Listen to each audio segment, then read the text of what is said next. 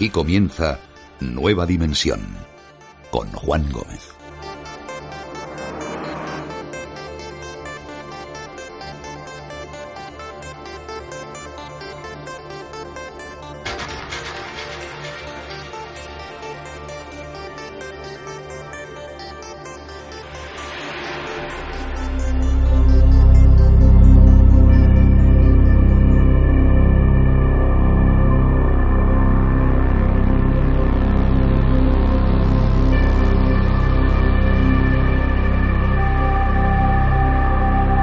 Amigos que en un lugar remoto de Sudáfrica quizás se encuentra la construcción humana más antigua jamás realizada. Ciertos estudios, como digo, no sin polémica, afirman que este lugar pudo crearse hace más de 75.000 años. Eso es una datación tan remota que nos afirmaría que cuando los neandertales aún caminaban sobre la Tierra, un grupo humano con conocimientos avanzados en cuestiones como la astronomía, incluso cuestiones que tienen que ver con la propiedad de las piedras, se asentaron en ese lugar.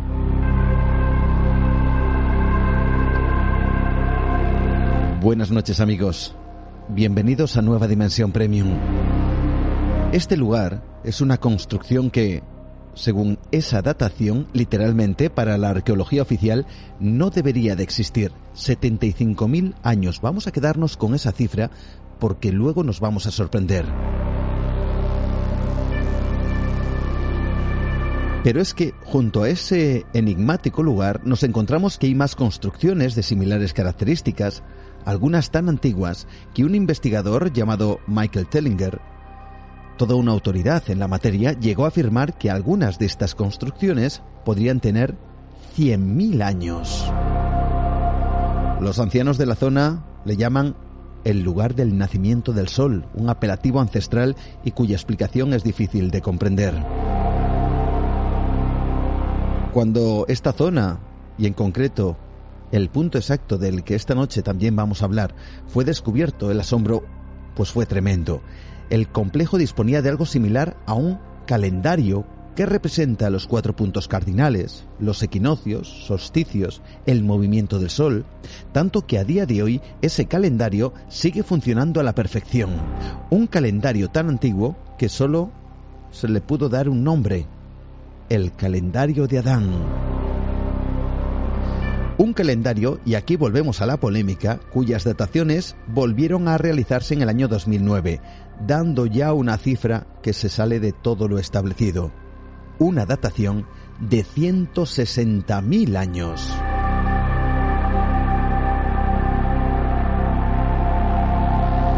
¿Qué humanidad construyó aquello? ¿De dónde sacaron unos conocimientos tan exactos tanto que el calendario es infalible incluso a día de hoy. ¿Quiénes eran? ¿Quién estuvo allí? Si la datación es exacta, hace 160.000 años.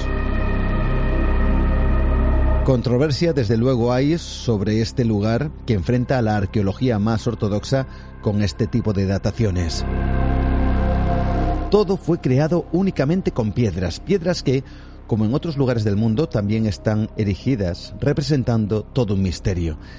Afortunadamente las pruebas están ahí, las piedras están ahí. Esa es la prueba de que una civilización desconocida y tremendamente remota, me refiero en el tiempo, con desde luego una gran inteligencia, llegaron hasta esos puntos del planeta. Piedras que son un desafío, que son un enigma, que representan uno o varios misterios difíciles de resolver. Esta noche vamos a viajar a diferentes partes del mundo para encontrarnos con esas construcciones imposibles. De algunas de ellas hemos hablado en el programa. De otras, como este calendario de Adán, será la primera vez y estoy seguro que nos asombraremos. Nuestro guía va a ser esta noche Miguel Labrador, piloto y auténtico viajero que, por su profesión y por sus inquietudes, ha estado en lugares fascinantes como este. Y después cambiamos de tema. Vamos a quedarnos en España para, no sé si resolver un gran misterio, y un doble crimen, pero sí para dar las claves de un suceso que implicó a diferentes estamentos de la política de nuestro país y también a ciertas cuestiones internacionales. Veréis, en un pequeño pueblo de Navarra aparecen dos cuerpos. Dos personas han sido asesinadas. A partir de ese momento, como si fuese una bola de nieve, se van concatenando ciertos hechos que conducen a una aparente trama de agentes secretos, espionaje, tensiones internacionales que incluso han llegado hasta nuestros días. Es el denominado enigma o misterio de Ben Barca. ¿Queréis conocerlo? Pues será lo que nos traerá esta noche nuestro compañero Pablo Trasgallo Vallejo en sus otros capítulos de la historia. Pero seguiremos porque estos son solo algunos de los contenidos de esta noche. Y atentos porque, como siempre, a mí me gustaría, y ya sabéis que lo hacemos de manera habitual, compartir con vosotros un adelanto del capítulo de esta semana de Nueva Dimensión Premium, donde por cierto también estará nuestro compañero Pablo. Esta semana, por partida doble, va a estar y nos va a hablar de ciertas cosas. Veréis, ¿se puede manipular la mente de una persona hasta el punto de cometer un crimen y que luego no recuerde nada? ¿Se puede programar un asesino? En diferentes conflictos, los soldados han utilizado sustancias que les han convertido en casi auténticas máquinas de matar, sin dormir, sin comer, sin parar, casi como robots humanos para la guerra. De ello hablamos esta semana en Nueva Dimensión Premium, mundo de la conspiración, pero un mundo en donde ha habido situaciones absolutamente reales. Aquí va un avance. Raymond. Sí, señor. Hay una pistola encima del armario. Por favor, mate al soldado Ingram. Ahogue al soldado Baker. Mátale. Claro, la invasión de Europa Oriental, cuando comenzó la guerra, que fue el primer uso generalizado de la pervitina a gran escala, esta droga sintética, pues el rendimiento de las tropas era tremendo. ¿Qué pasa? Que ellos, eh, al tomar esta, esta la pervitina, eh, podían estar mm, dos o tres noches sin dormir. Fabricaban 800.000 tabletas al día, que es una barbaridad. La letal sustancia ha sido identificada ya oficialmente como el agente químico VX. No se conocen precedentes de atentados o asesinatos con esa arma. Ese incidente provocó que el mundo entero se preguntase cómo era esa sustancia letal. Normalmente se presenta como un líquido viscoso que no tiene sabor ni tampoco olor. Si se vaporiza, alcanza su nivel más mortífero. Los síntomas son variados, pero causa la muerte porque en pocos minutos impide respirar a quien ha estado en contacto con él.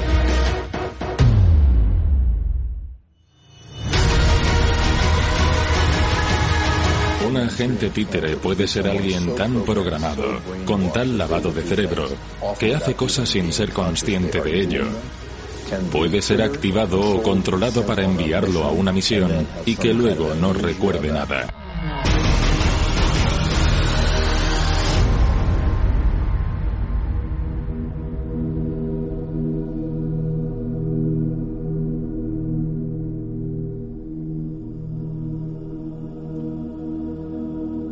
Como sabéis, son las piedras uno de los vestigios que dejaron nuestros antepasados como prueba de su existencia.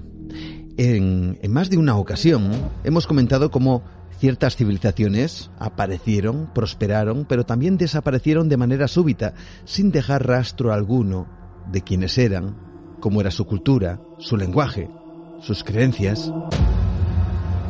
Tan solo el vestigio mudo y en ocasiones incomprensible de ciertas construcciones que son la prueba de que un grupo humano con ciertos conocimientos o capacidades extraordinarias llegó a desarrollarse para luego desaparecer para siempre. Hoy queremos regresar a alguno de estos lugares donde las piedras nos hablan de una historia que para la ciencia oficial no debería de existir. Piedras que están envueltas en el más absoluto misterio y de lo que poco más o menos tan solo podemos teorizar. Esta noche tenemos a alguien que ya pasó por Nueva Dimensión para hablarnos de su experiencia y lo que vio en la zona, vamos a decir, cercana al Área 51. Pero hoy nos hablará de algo diferente, y por supuesto lleno de misterios. Él es Miguel Labrador, piloto, que está esta noche con nosotros. Una vez más, bienvenido a Nueva Dimensión. Miguel, ¿cómo estás? ¿Qué tal? Muy buenas jornadas. Sabes, Juan, que, estoy encantado de estar aquí en este pedazo de programa. Y a nosotros nos encanta que estés, sobre todo porque, bueno, te encanta el misterio y te encanta además en múltiples facetas, ¿verdad, Miguel? Sí, es verdad, porque lo que has comentado, pues bueno, eso fue una, anécdota bastante importante, ¿no? Lo del área 51 que, que tratamos hace un tiempo, mm. pero bueno, realmente lo que me ha hecho viajar por el mundo ha sido más que el tema aeronáutico, que como piloto obviamente me apasiona, pero ha sido siempre el hecho de aquellos misterios arqueológicos que, que bueno, que ya desde niño veía que, que bueno, había algo que no, no casaba, ¿no? Con lo que estudiabas en el colegio, en el instituto, y bueno, pues poco a poco, cuando ya tuve la oportunidad de empezar a viajar a los sitios, pues ya cuando uno con una pequeña formación y, la autoobservación, pues eh, claro, eh, empecé a dar cuenta que, había cosas muy raras y que había que investigar y cuanto más se mete uno en el tema, pues sí, como yo le digo muchas veces a mis amigos, cuidado porque, porque engancha y mucho. Mm. Por cierto, ¿qué te dicen tus amigos cuando les cuentas todas estas cuestiones que, que, tienen que ver con el misterio y sobre todo con esta parte de la arqueología no oficial en donde hay tantos enigmas aún por resolver? Pues ellos, la verdad que a mí lo que, y es por lo que una de las cosas que más me motivan a, seguir haciendo todas estas investigaciones es como, como ver que amigos, pues alguno, eh, yo que sé, es ingeniero, otro médico, otro, en fin, pilotos, eh, pues eh, todos al final cuando empiezas a explicarles según qué cosas, hay como una inquietud de repente, ¿no? Y, y decir, oye, por la historia a unos le puede gustar más, a otros menos, pero pero al final cuando empiezas a contar cosas que tienen que ver con nuestras raíces, con, el inicio del hombre, mm, es verdad que yo creo que, que, en todos es común que, que, empieza el interés y hay muchos de esos amigos que empiezan a, estudiar por su, por su cuenta, a leer, me preguntan, ¿no? Eh, que les recomiende libros y, la verdad que ya digo, es un, es un tema que siempre digo cuidado porque termina enganchando y es así, ¿no? Y yo pues encantado de que, que mis amigos pues vean que hay algo más de lo que ellos mm. aprendieron, que no todo está explicado y que, y que hay mucho más de lo que, de lo que sabemos. Por cierto, Miguel, que dentro de muy poquito vas a estar en Segovia, vas a hablar de, de, ciertas cosas, algunas de ellas vamos a dar pinceladas esta noche, que tienen que ver con las piedras a las cuales eh, tú, vamos, de alguna forma te vinculas con el misterio que, que encierran, ¿no? Sobre todo con su historia o las posibilidades que, que yo no sé si hasta qué punto podríamos decir eh, que parecen casi imposibles por la por las circunstancias, por la construcción, por la manera, por la forma, por incluso la cronología que parece que tienen. Todo esto se va a plantear en una conferencia, cuéntanos un poquito, que vas a dar en Segovia. Sí, exacto. Como todos los años, desde hace ya casi una década, pues eh, se viene haciendo el Congreso de Misterios y, y de la Historia, eh, los últimos años se viene haciendo en, se ha venido haciendo en Toledo, pero bueno, este año eh, se hará en Segovia el fin de semana del 26 y bueno, la verdad es que para mí ha sido bueno impresionante porque yo que he ido de, de oyente, no, de espectador desde el primer año, porque es verdad que el cartel que siempre han, han, tenido, y tú lo sabes muy bien que, que estuviste el año pasado de ponente, eh, pues la verdad es que es maravilloso, ¿no? Y, y, desde el primer año, que yo recuerdo vivía en Mallorca, eh, pues yo eh, no, no he faltado a la cita y, bueno, pues la vida es así de maravillosa, ¿no? Años después, que, cuenten conmigo, pues para mí ha sido algo, algo impresionante, sin duda. Mm. Pues ahora llega el momento de conocer algunas pinceladas de algo de lo que hablarás en Segovia, pero también seguro de los misterios que siempre encierra nuestra historia, misterios encerrados en lo que podríamos denominar que es la propia piedra. Y fíjate que hay un lugar en el mundo que hemos hablado aquí en más de una ocasión, pero el atractivo, el poderoso atractivo que, que, tiene, porque a nivel arqueológico, pues sigue siendo uno de esos grandes enigmas que están ahí, que es ineludible, ¿no? No estamos hablando de la aparición de una luz extraña o de un personaje o un ser o un espectro, algo que puede desvanecerse, ¿no? Están ahí las piedras de un lugar llamado Gobekli Tepe, que sigue siendo a día de hoy uno de los componentes arqueológicos más enigmáticos y misteriosos que de momento están en los libros de historia, ¿verdad? Sí, ahí eh, yo hablaré de, varios sitios ¿no? que rompen eh, algunos paradigmas que eran imposibles hace 20, 25 años de, romper, ¿no? Y, pero gracias sobre todo y en especial a, a Gobekli Tepe, eh, bueno, no solamente Gobekli Tepe, ya se conoce lo que es el Astantepe, que son 12 sitios eh, donde se han ido descubriendo más, más, eh, más localizaciones de más o menos de esa época.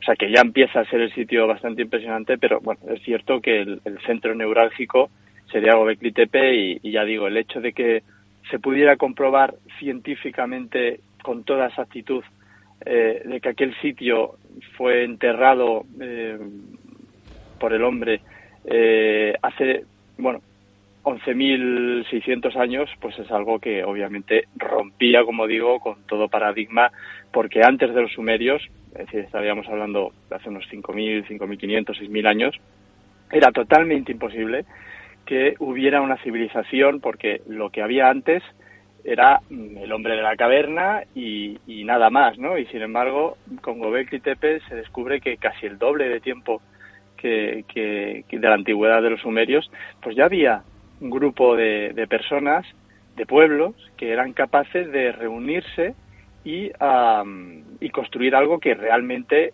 denota unos conocimientos de matemáticas, de, de tecnologías, ¿no? Eh, que, porque para hacer eso sin duda alguna se necesitaba esa, esas capacidades, ¿no? Y que ya digo eran imposibles para, para la arqueología oficial, pero bueno, pues afortunadamente se pudo se pudo datar muy bien, tuvimos la suerte de que aquello se enterró a propósito y con esos sedimentos eh, pues no hay ninguna duda con el carbono 14, al igual que es muy complicado poder llegar a, saber cuándo se hace realmente eso. Lo que sí que es muy fácil de saber es si tú entierras algo, pues esos sedimentos sí que son fáciles de, lograr. Y como digo, pues ese es sin duda el gran paradigma, ¿no? Y, que allí, pues bueno, pues pude, pude comprobar in situ que, es un sitio increíble y único. Mm. ¿Cómo es el lugar? ¿El lugar está aislado? ¿El lugar está cerca de alguna zona que antiguamente eh, fuera centro neurálgico de, algún sitio? ¿O, parece que, todo forma parte como de una, de una extraña, eh, de unos extraños, les llaman templos, eh, al margen de, de cualquier cosa que estuviera por allí en la época?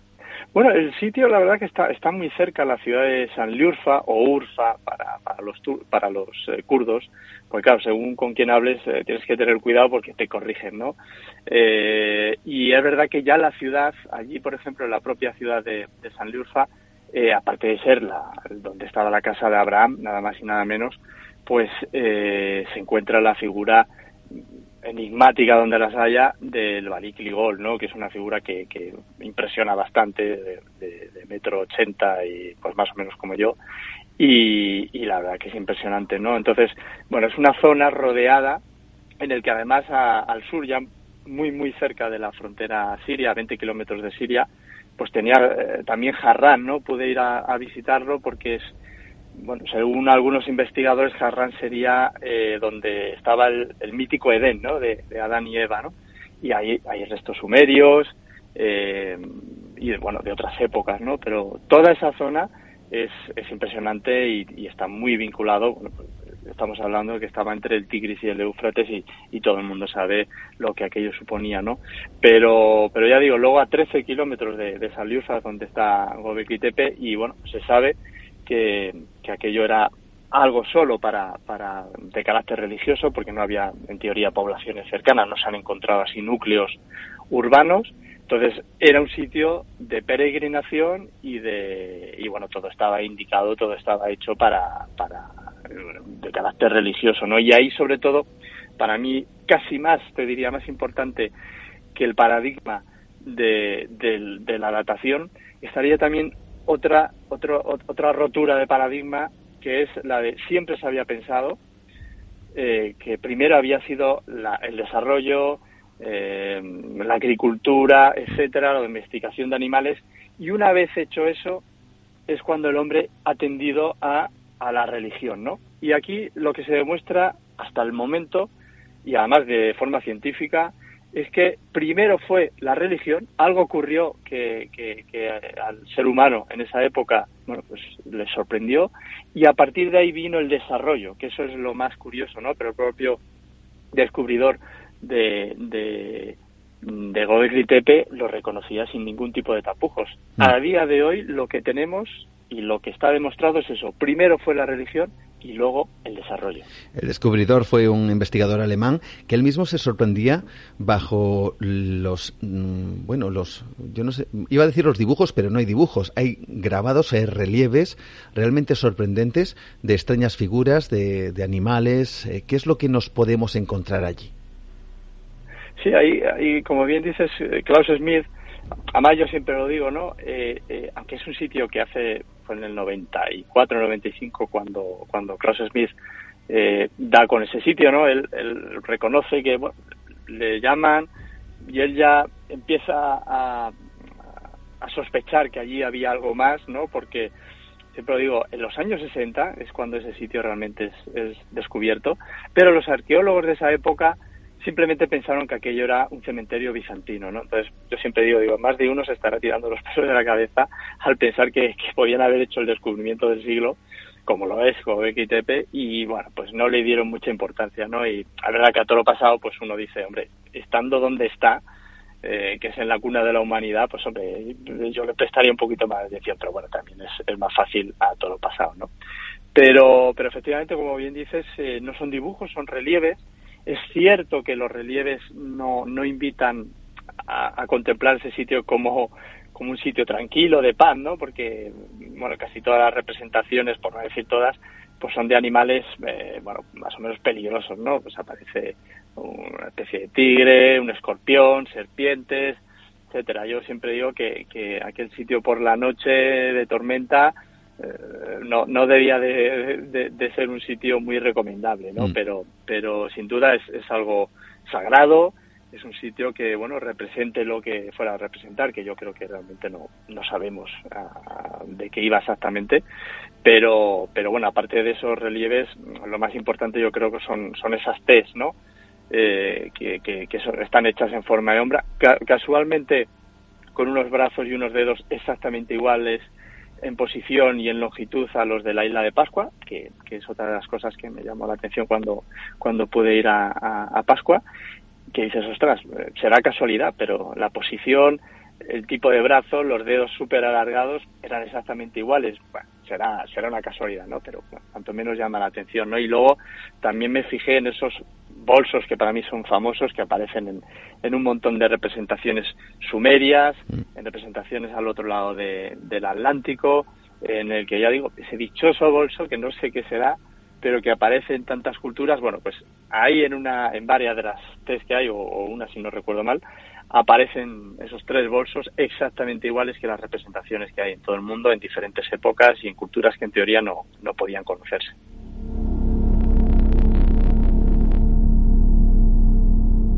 Nueva Dimensión. Un viaje por el terreno de lo imposible con Juan Gómez. Hablando esta noche con Miguel Labrador, disfrutando de estos lugares que, a pesar de ser recurrentes, en muchas ocasiones, como digo, hemos hablado de Gobel Glitepe, pero siempre, siempre es fascinante toparnos con el misterio que está en el, yo no sé si decir, en el propio ADN de este tipo de piedras, de este tipo de monumentos. Y hay lugares, eh, Miguel, que están envueltos en la leyenda. Uno de ellos es Troya, ¿verdad? Sí, exacto. Ahí yo siempre hablo también de la rotura, otra rotura de, paradigma, que es el, descubrimiento de Troya, ¿no? De cómo eh, su descubridor, eh, claro, él hace una cosa muy simple, ¿no? Que es, de repente, como este hombre estaba enamorado de, Homero, ¿no?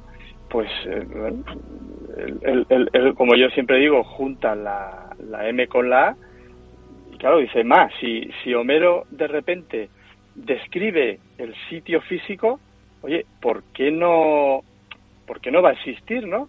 Entonces este hombre, Henry Silleman, eh, eh, pues bueno, pues cuando, aunque viene de familia humilde, pero él se hace rico y cuando ya tiene tiempo y dinero, pues decide hacer una, una expedición, ¿no?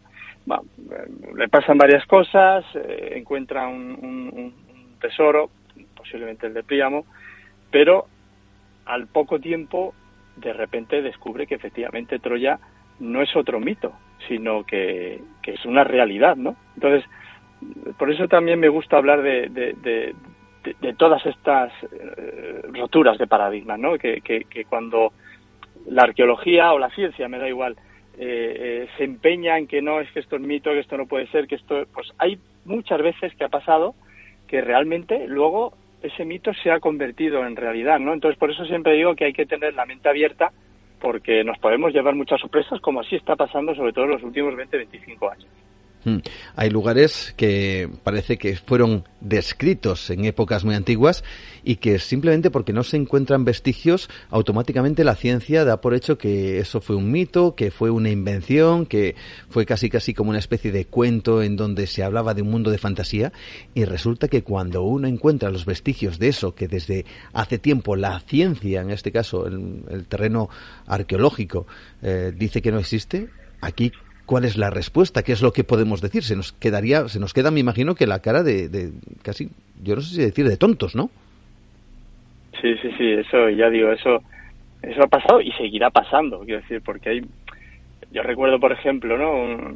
cuando era pequeño, pues, eh, lo del diluvio, ¿no? pues, lo del diluvio, pues yo simplemente pensaba, pues como otros tantos, pues que eso era un mito de la Biblia, que luego, cuando empiezas a estudiar, ves que la Biblia lo recoge de, de fuentes sumerias, ¿no? Es decir, bueno, hay, hay cosas que se absorben, pero luego de repente, bueno, pues los científicos eh, descubren y demuestran que efectivamente hubo una subida del agua, del nivel del agua, de unos 100, 120 metros, depende de quién se lea, y que realmente hace justamente la, en la época de Gobekli Tepe, pues ahí hubo un diluvio. Entonces, claro, ya digo, con esto tantas historias que, que yo, en lo personal también, a día de hoy, eh, pues América, bueno, aparte de que bueno, los, vikingos pudieron estar varios siglos antes que los españoles y también los chinos, eh, pero bueno, que en principio, antes que, estas poblaciones mm, no se podían conocer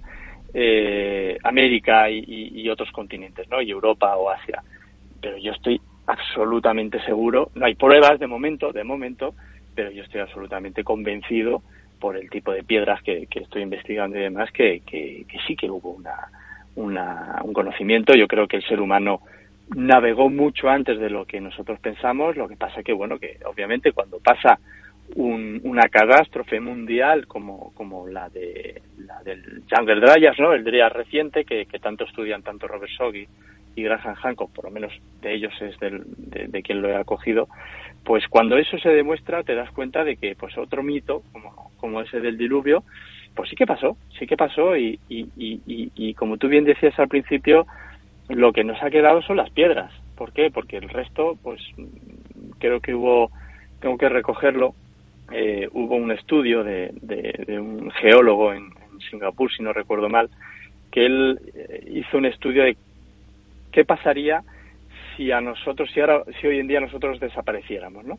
Bueno, pues creo que en mil años, en mil años, ya todos los edificios así altos, sin mantenimiento y sin nada, se vendrían abajo. Y en unos dos mil o tres mil años más, prácticamente todo desaparecería. Entonces, claro, ¿qué es lo que nos queda?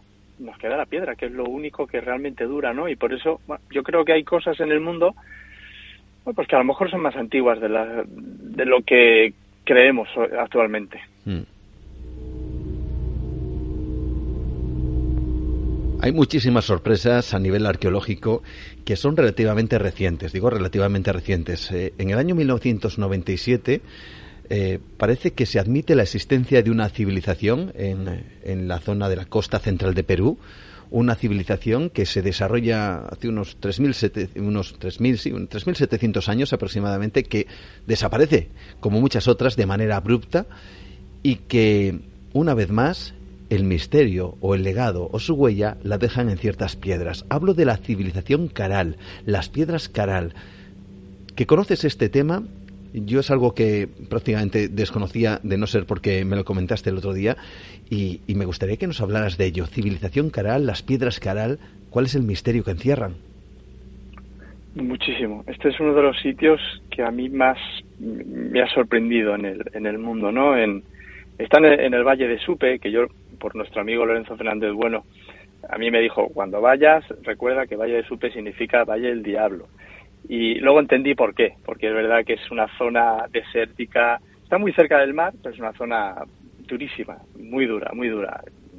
Ya para empezar uno eh, entiende por qué esas culturas pues eran tan desarrolladas, ¿no? Porque para vivir allí o tenías unos grandes conocimientos o era muy difícil sobrevivir, ¿no?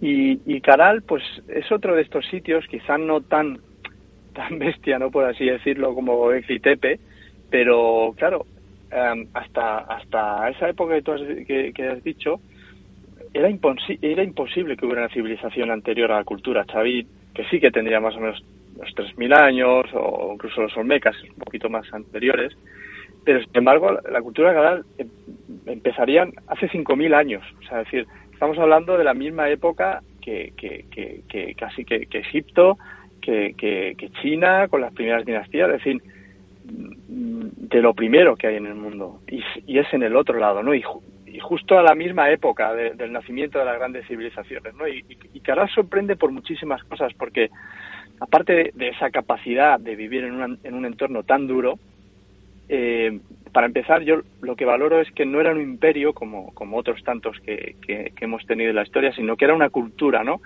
Y eso es muy importante porque, claro, los imperios lo que hacen es imponerse al otro. Y sin embargo, las culturas es mm, dejar vivir, saber vivir en armonía y mucho comercio. Y Caral lo fue. Y se sabe que, tenían comercio por bueno el tipo de piedras que se han encontrado, ¿no? Orfebrería y demás que se ha encontrado tanto al norte en, el Ecuador, que, bueno, está relativamente cerca entre comillas, pero bueno, ya son ya son cientos de kilómetros, pero sobre todo con, con ciertas partes de Bolivia, que eso sí que está muy lejos, está a varios miles de kilómetros de, de Caral, ¿no? Porque Caral está un poquito al norte de, a seis horas en coche de, Lima. Y ya digo, pues tienen comercios con una zona amplísima, también con la selva, eh, también eh, tenían contacto con el mar y, y luego, bueno, pues construyeron eh, pirámides, como también lo digo, ¿no? Pues aquí también me gusta mencionarlo, para la arqueología oficial, y es como yo lo aprendí, las pirámides en el mundo pues tienen muchas diferencias en, en, cuestión de tiempo. ¿no? Yo no estoy de acuerdo con eso, porque ah, si sabemos que el Homo sapiens, eh, el ser humano actual, eh, tendría unos 230.000 años, que en breve seguramente pues salga, vamos descubriendo más, pues será, seremos más antiguos, ¿no? Pero bueno, a nivel oficial tenemos unos 230.000 años. Si nosotros ponemos una, una regleta de tiempo eh, y cogemos la época de la construcción de las pirámides realmente representa una mínima parte de nuestra de nuestra historia como, como, como seres humanos. Entonces, que de repente a la, casi a la misma época que en un lado y en otro del mundo, en China, en, ya digo, en Caral, en, en, en, zona incaica, eh, en Egipto, o sea, quiero decir, para mí yo lo veo que ahí hubo algo que se nos escapa y, no veo tanta diferencia en, a nivel de tiempo. Ya digo porque el Homo sapiens, según parece, eso ya lo saben más los, los paleontólogos y los biólogos, no hemos cambiado tanto, es decir, no ha mm. habido una evolución del Homo sapiens muchísimo, o sea, tenemos casi el mismo cerebro, las mismas capacidades, y, y yo siempre me pregunto, ¿por qué no hace 50.000 o hace 70.000 años o hace 150.000? no al ser humano le ha dado por construir el mismo tipo de, construcción casi a la misma par y de hecho eh, la pirámide de Kukulcán, una de las fases de la pirámide de Kukulcán se hace a la misma vez que la pirámide de, de Borobudur, por ejemplo, en, el otro lado del mundo. O sea, decir que luego hay muchas pirámides en un lado y en otro del mundo que se hacen a la misma vez, en los mismos años. Quiero decir que, bueno, no sé hasta qué punto eso puede ser casualidad. A mí me parece que hay algo que, que, nos falta por, por, por, saber. Mm. Cuéntanos un poquito cómo es este lugar, porque es un, eh, la zona de Caral es un lugar extenso. Hay construcciones, incluso hay un extraño monolito que está, eh, bueno, en el interior de lo que parece otro círculo de piedras. Todo realmente curioso, ¿no? ¿Qué, qué podría significar este lugar? ¿Una ciudad? ¿Una zona de culto? Es, es, una zona de culto, eso, eso por supuesto, porque ya digo, eh, tiene pasa por muchas fases, porque claro, es un, es, un lugar que, que, si no recuerdo mal, duró como 1200, 1300 años, es decir, que bueno, pues por ahí pasaron muchas fases, muchos eh, muchos elementos diferentes, ¿no? Y luego también hay veces que por allí sucede muy de vez en cuando el, niño, ¿no? Lo, llamado el niño y, bueno, pues eso por el tipo de construcciones, pues es verdad que debían sufrir bastante, ¿no? Pero bueno, eso ocurría, pues como hoy en día, muy muy de vez en cuando, ¿no? Y una de las cosas que a mí me, impresiona que ya mm, primero es donde encuentran el primer tipo de comunicación a base de los telares, ¿no? Que, que, que, siempre se había pensado que era inca o un poco preincaico, pero, pero cercano. Y sin embargo ahí son las primeras piezas que tenemos donde ellos, eh, bueno, era como su, su escritura, ¿no? Luego tenía mm, unas bolsas, ¿no? Fabricadas con, fibra vegetal, rellenas de, de, rocas, que, que se colocaban en las estructuras y bueno, eso les daba una capacidad antisísmica que, que hoy en día se sigue copiando. Quiero decir que es, es que es impresionante los conocimientos que estas personas llegaban a tener, ¿no? Y por eso hoy en día, después de cinco años... Discúlpame que te, que te... Para un poco, para, para aclarar este tema, ¿se sigue utilizando de alguna forma la tecnología que este grupo humano desaparecido, eh, bueno, implementaba en, en sus construcciones para, para evitar eh, los desastres a nivel de terremoto, a nivel sísmico. ¿Eso es cierto? Sí, sí, sí, sí. A mí uno de los guías de ahí me, me comentó que, había varias universidades que, seguían estudiando ese, ese tipo de construcción porque es verdad que es súper duradero, mm, no relativamente difícil de conseguir por los materiales y que, claro, se estaba demostrando la durabilidad, porque ahí teníamos presente pues varias pirámides que tenían esos 5.000 años, ¿no? Entonces, pero no solamente era eso lo que se sigue utilizando, sino su sistema de regadío también. Sea, es decir, ellos aprovechaban el, el agua de, aparte de la poca lluvia, de las montañas que tienen muy cerca la selva, y también, claro, ya digo, es un, es un sitio eh, desértico. Bueno, pues ellos aprovechaban de forma espectacular eh, esa caída de agua y, ya digo, o sea, son cosas que a día de hoy, mm, claro, Perú en este momento, pues bueno, pues no es un país precisamente del primer mundo y, y, hay cosas que están que estaban hace 5.000 años por delante de lo que ellos hacen, porque una riada en Perú, va a haber muchas zonas que, que, que se van a ir al guano. Es decir, mientras que a ellos no les pasaba, porque tenían los suficientes conocimientos y capacidades para evitarlo y por eso es un sitio que ha llegado hasta el día de hoy no voy a decir mm, perfectamente, mm. pero esas pirámides están levantadas, o sea que están ligeramente reconstruidas, pero bueno, no solamente ha, habido terremotos, sino bueno, el abandono y demás, pero ese sitio con un medio mantenimiento estaría perfectamente. Entonces, son cosas que nosotros todavía tenemos que aprender a, porque no hacemos, o sea que que ya digo, es, a, mí me dejó impresionado mm, las, capacidades de, esas gentes que, que, era impresionante. Ya digo, también otra de las cosas que, valoro, porque bueno, siempre se ha pensado que las culturas precolombinas, que en muchos casos lo eran, pues eran muy sanguinarias, ¿no? Yo ahora estaba haciendo un, trabajo con el tema de, la famosa Atlán, ¿no? Mm. De, de donde vienen los aztecas, ¿no? Y, y es verdad que me da un poco de rabia porque bueno, nosotros con nuestra leyenda negra, eh, que, que, lo peor de todo es que nosotros nos la hemos tragado, que eso es lo peor, porque desconocemos nuestra historia, pues eh, claro, ha habido muchos pueblos prehispánicos que, eran sanguinarios a más no poder, como el ejemplo de, los mexicas o, o, de los aztecas, ¿no? Pero sin embargo, Caral no. Eh, Caral no se ha encontrado, que yo sepa a día de hoy, ningún arma o sea, no había defensa, no había murallas. O sea, eh, yo creo que tuvieron un gran periodo de prosperidad y de una calidad de vida tremenda. Y luego, además, por lo que parece ser, aunque había sacerdotes y bueno, había mucha variedad de, trabajo, estaban pescadores, agricultores, es decir, pero no había una posición ultra jerarquizada, o sea, que, creo que, vivían en armonía como pocos pueblos han podido llegar a vivir, o sea que, que en eso también serían un ejemplo. O sea, ya digo, es un sitio que a mí me, dejó impactado porque lejos de, de, parecer primitivo es al revés. Era, era gente que yo creo que estaba en muchos casos más evolucionados, sin duda alguna, que nosotros hoy en día.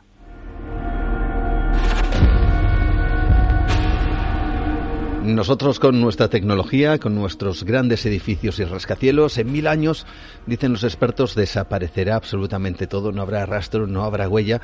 Y fijaos bien amigos, cómo estas construcciones de 3.000, 4.000, 5.000 años, quién sabe si esa datación haya que retrasarla todavía más, ahí están, desafiando al tiempo.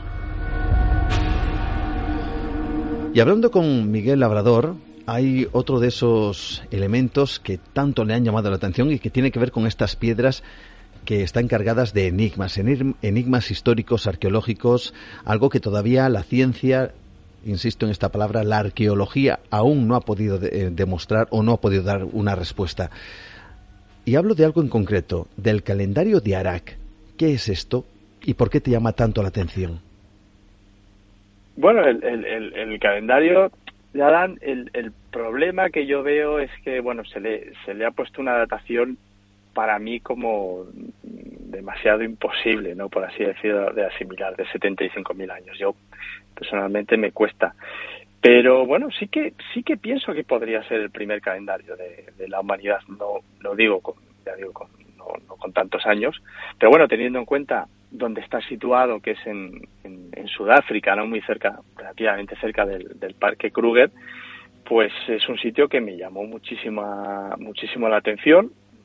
Hay, hay poco, se conoce muy poco, hay pocos escritos, eh, pero bueno, como yo tengo la, siempre he seguido a, a Graham Hancock, que, que, tú sabes perfectamente quién es, pues mm. bueno, pues a través de este estudioso lo conocí y bueno, pues en cuanto pude decidir a, visitarlo, bueno, con, si, si, me permites contaré la, bueno, hay veces que la suerte juega, juega. Cuéntalo que es muy interesante. A favor.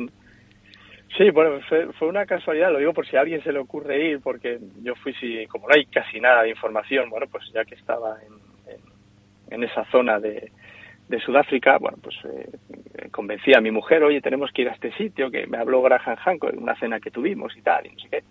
Y no, no puede faltar ya que estamos en este lado del mundo y bueno, pues al final por fin convencí a mi mujer y, nos fuimos para allá. Bueno, yo no había información, cogí el, el GPS y, bueno, me indicaba más o menos dónde estaba. Yo pensando que aquello pues estaría más preparado, ¿no? Que habría alguna señalización, no algo que, bueno, que, lo indicara, ¿no? Pues justo cuando yo llego, bueno, eh, llego hasta donde, donde me marca el GPS, pero donde me marca no hay nada. O sea, todo está vallado, pero todo como todos los terrenos de, esa zona, porque claro, ahí hay animales salvajes y entonces, bueno, hay que tener cuidado, ¿no? Y yo recuerdo que, bueno, pues, di una vuelta, otra con el coche y dije, creo que nos hemos hecho 200 y pico kilómetros para, para nada, ¿no? Y justo en ese momento, un poco al fondo, veo una camioneta tipo así americana, no me acuerdo cómo se llama. Eh, y bueno, pues digo, mira, voy a acercarme, porque ya que hay unos señores allí, bueno, pues les voy a preguntar a ver si conocen el, el sitio, ¿no? Entonces, bueno, yo me paro, disculpa, es que soy turista, estoy buscando aquí el calendario de Adán y tal, y me dijeron, oh, dice, pero tú has quedado con, con, con, con alguien, digo, no, no, digo, yo vengo del Parque Kruger y, y el hombre me miró ya con sorpresa porque dijo, a ver, creo que has tenido mucha suerte porque yo soy el único que lo enseña y tienes que ir al pueblo, preguntar por mí y quedar un día. Quiero decir que, que, que, era súper complicado. Dice, yo hay días, como yo tengo otro trabajo, hay días que estoy y hay días que no estoy. Mm. O sea, que estés justo en el momento en el que estoy abriendo la cancela, que esto es un minuto, para llevar a, llevaba a, nunca se me a tres hindús, y me dijo, ostras, pues has tenido una suerte increíble. Digo, pues, pues sí, es verdad. Tuve, o sea, que coincidió aquello, ¿no? Esto de si estuviera, si está, lo está escuchando José Guijarro, pues diría esas coincidencias imposibles, ¿no? Y, y por eso digo que, que, que, si alguien se anima a ir, mm, que lo prepare porque si no, no, no lo va a ver, ¿no? Entonces, bueno, pues ahí, ahí que entramos y afortunadamente también el que nos lo enseñara este, este señor, pues estuvo bien, porque claro, yo hubiera estado allí, sí, lo hubiera visto. Bueno, sí, son piedras que es verdad que, que aquello, como descubrió eh, hace, hace bastantes años, eh, gracias a un accidente de aviación por un, por un piloto, ¿no? Que, que bueno, pues hubo un accidente y salieron a, a buscar a, a, este, a este piloto Y entonces uno de esos pilotos, cuando, cuando pasa por esa zona, eh, él ya ve que ahí hay un, bueno, pues una serie de piedras que están organizadas que se ve que aquello no es natural, que ahí hay, hay un propósito, ¿no? Entonces, bueno, el hombre se quedó con las coordenadas y, dijo, ah, pues ya me pasa el otro día y, bueno, pues ahí, ahí empezó un poco la historia de este sitio, ¿no? Pero claro, lo que digo, yo si hubiera estado allí, pues bueno, sí que, sí que me llamó la atención el tema del ruido, del ruido de las piedras, porque cuando las, las golpeas hace un efecto sonoro, que, que por ejemplo en, la, en, las, en muchas zonas de las taulas de Menorca ocurre ese, ese mismo patrón, es curioso, pues eh, bueno, pues hubiera quedado ahí, ¿no? Bueno, pues sí, verdad que están en disposición, pero el hombre me, me comentó lo siguiente, que es lo que más me sorprendió que fue que me dijo, mira, aquí traigo yo una brújula, Miguel, o Miguel, como ellos dicen, pues me dijo, mira, pasa entre esas dos piedras más grandes, ¿no? Traigo la brújula y la brújula se vuelve loca, ¿no? Verdad, y dices, ostras, las piedras están magnetizadas, ¿no? Y yo, que de eso no tengo ni idea, pues aproveché para hablar con, con, con un amigo, un Vicente Timón, que es físico del CSIC, y se lo comenté, ¿no? Eh, mira, eh, Vicente, he visto esto, eh, eh, bueno, y de hecho salió en una, la primera vez salió en una conferencia, ¿no? Que él se cuestionaba dos cosas, ¿no? Que como físico me parece que era más relevante de lo que yo pueda pensar. Que es una, ¿cómo sabía alguien de hace miles de años eh, que aquellas piedras estaban magnetizadas? porque claro, para saber que algo está magnetizado necesitas instrumental bueno, bastante moderno, ya digo, yo del tema no tengo mucha idea, pero bueno, este mm. hombre sí que sí que lo sabía, ¿no? Entonces le sorprendía mucho eso, que alguien hace tanto tiempo supiera que algo estuviera magnetizado, ¿no? Y la segunda pregunta era ¿para qué? ¿Para qué necesitas poner piedras que estén magnetizadas, ¿no? Curioso. Ahí ahí es uno de los temas que, que, que más me llamó la atención y que ya digo cuando un físico pues eh, se hace esas cuestiones pues hay que tenerlo en cuenta y desde luego debe haber algo que, que, se nos escapa pero es curioso cuanto menos no todo lo que rodea a este sitio que está alejado de la mano de Dios. Luego bueno están las teorías de mucha gente que que, piensa no eh, bueno principalmente Michael Tenninger que es el que tiene el libro de del calendario de Adán mm. que, que él bueno pues ya empieza a hablar que como está en Sudáfrica que si coincide con, con las minas que hay cerca de oro, con lo, el tema de los Anunnakis y demás, bueno, yo ya son temas que se me escapan un poco, pero que no me extraña que de ahí salgan otras teorías pues pues tan tan desconcertantes como como como este sitio, claro. Nueva dimensión rompe las barreras de lo establecido. ¿Cómo sabían que esas piedras estaban magnetizadas y para qué las utilizarían. Desde luego es uno de esos grandes enigmas y misterios que encierran precisamente las piedras. Ya estamos a punto de terminar, Miguel, pero me gustaría que, ya sé que también esto es una especie de pregunta recurrente, pero si tuvieras que seleccionar un lugar, y tú has viajado por muchos eh, del mundo, te has encontrado sobre todo con estos escenarios, con estas piedras, con estos lugares de hace miles de años en donde no hay respuestas y muchísimas preguntas, un escenario que realmente te llame poderos, bueno, de manera poderosa la atención. Y yo no sé si casi me aventuro, casi acierto, si digo que tiene algo que ver con las pirámides. Sí, a ver, claro, eh, es una pregunta que es, que es muy difícil para mí de contestar, ¿no? Porque ha habido sitios que, que, que la verdad es que a mí me, han dejado desconcertado, ¿no? Cada vez que voy a, a Guisa, pues, eh, bueno, sí, yo creo que sería el, sitio top. Pero ya, fíjate, no solamente por el tema de la Gran Pirámide, que por supuesto es, una barbaridad, ¿no? Que, que, que, en el 2023 que estamos casi todavía no sepamos realmente. Se dan muchas explicaciones, pero no convence ninguna. Yo creo que no lo sabemos. Y creo, además, que necesitamos todavía avanzar más en la tecnología para llegar a comprender la construcción de la Gran Pirámide. Pero fíjate, yo, la que más me ha sorprendido fue la pirámide de Micerinos, y te voy a explicar por qué. cuando yo voy por primera vez, y tuve la suerte de ir con, Manuel Delgado, el gran Manuel Delgado, que en paz descanse, pues yo recuerdo que yo le contaba hoy, pues mira, es que yo estoy haciendo la comparativa, esta que yo veo en, en el templo de la Esfinge, que es maravilloso, eh, en el Osereion, que tiene ese mismo tipo de construcción, con ese, con ese mismo parámetro, ¿no? Que luego te vas a encontrar en la zona incaica, para mí es pre-incaica, pero bueno, yo entiendo que la ciencia oficial diga que Machu Picchu, Ollantaytambo y etcétera, sea incaica. Bueno, yo creo que es muy anterior. Pero bueno, el patrón es el mismo. Piedras enormes, megalíticas, en, sin argamasa y sin nada, en íntimo contacto, que no puedes pasar una hoja con unas capacidades antisísmicas espectaculares y, y, y, bueno, todo concuerda, todo es exactamente igual, no parecido, sino exactamente igual. Pero yo recuerdo que como, como yo hablaba de eso, me dijo, oye, pues vamos a pararnos un momento en la pirámide de Micerinos. Yo la de Micerinos pues no le había prestado ninguna, ninguna atención, porque ya digo, para mí el objetivo principal de allí era la gran pirámide, como el 99% de la población. Pero este gran hombre me llevó a uno de los laterales. Eh, en principio me dijo, no, yo aquí me suelo parar a hacer una charla para el grupo y demás. Y él, sin decirme nada, yo creo que estaba esperando el hombre a, ver mi cara de asombro, como así fue, sin decirme nada, pues vamos a ese lateral y cuando me doy cuenta de que la base, o buena parte de la base de la pirámide de Micerinos está construida con ese exacto mismo tipo de piedra que te encuentras en zona incaica, que te encuentras, que me he encontrado en Japón, que, me he encontrado en Grecia, en algunos sitios, eh, fue, fue espectacular, fue algo maravilloso, fue algo que dije, pero bueno, aquí qué ha pasado, o sea, porque todavía es más parecido que el templo de la Finge y que los Sereyón, es todavía más, más calcado, más exacto, ¿no? A mí pues se, me pusieron los pelos de punta y es cierto que para mí ese es el sitio top, aunque ya digo, mi, mi otro de los sitios donde cada momento, cada día de visita era, era algo único. La isla de Pascua también para mí sería, sería uno de los sitios más, más brutales a ese, a ese nivel, ¿no? De misterio, de,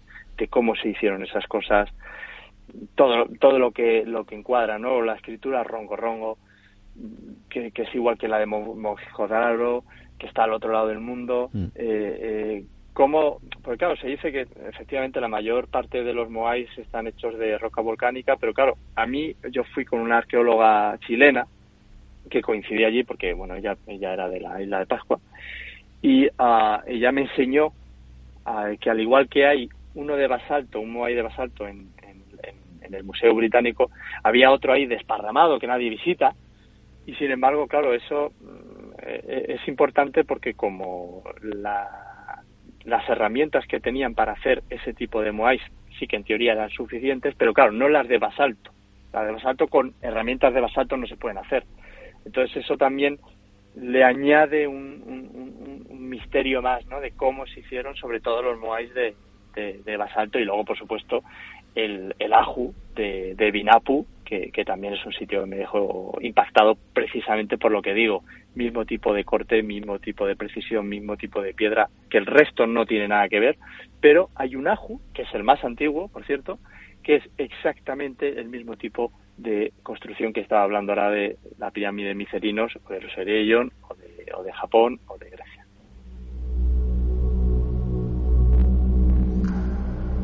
Miguel Labrador, como podéis comprobar amigos, todo un auténtico viajero y un buscador de misterios en esta ocasión que le hace llevar esa misma ilusión por descubrir ciertas cosas a través del tiempo, a través de la historia y a través de estas piedras que han dejado su legado a aquellas civilizaciones ya desaparecidas en donde existen muchas preguntas. ¿Cómo adquirieron sus conocimientos? ¿De quién? Si es que fue de alguien. Eh, ¿De qué manera? ¿Cuál fue esa tecnología? Por ejemplo, comentaba ahora mismo esos moais de, basalto. ¿Qué tecnología, qué herramienta era capaz de mm, moldear algo tan duro como el basalto, ¿no? Algo realmente excepcional, espectacular, que nos llega a pensar que quizá eh, aquellos que nos precedieron sabían más de lo que imaginamos.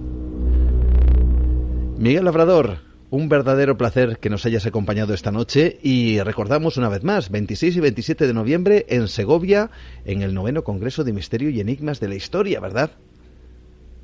Exacto, ahí además me toca a mí abrir el, Congreso, o sea, la primera ponencia será la mía, así que bueno, no sé si eso es bueno o malo, yo espero que, que, al público le guste. Ya digo, voy a, vamos a hablar de todo, de todo esto. Luego habrá auténticos especialistas que yo tengo muchas ganas de, conocer que hablarán sobre la Atlántida, porque yo es un tema que, que, tocaré, pero muy de soslayo.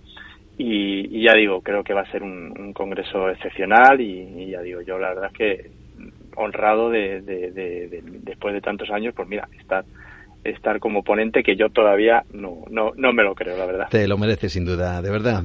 Miguel, un fuerte abrazo, muchísimas gracias y nos encontramos muy pronto, seguro, quizá para descubrir alguna respuesta sobre estas extrañas e increíbles construcciones y piedras.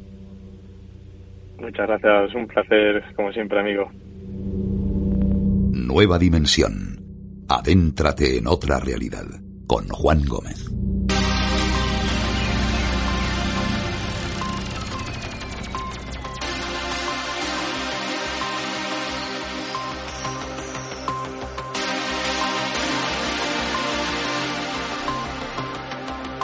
Auténticos enigmas que están enclavados en la propia piedra.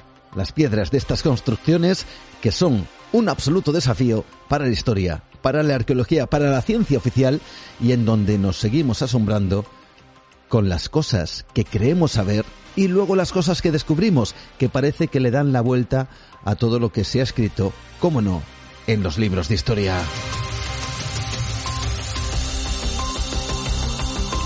Alcanzando poco a poco nuestra primera hora aquí en Nueva Dimensión. Como siempre, recordando nuestras vías de contacto habituales, Nueva Dimensión en Facebook o también mi perfil Juan Gómez Ruiz. En Twitter, arroba Nueva de Radio, en Instagram, Nueva Dimensión Radio. Nuestro email, nueva de radio, arroba gmail.com y por supuesto nuestro número de WhatsApp, 623 18 1010. 623 18 1010 para recibir vuestras notas de voz, vuestros comentarios, vuestras, vuestros mensajes.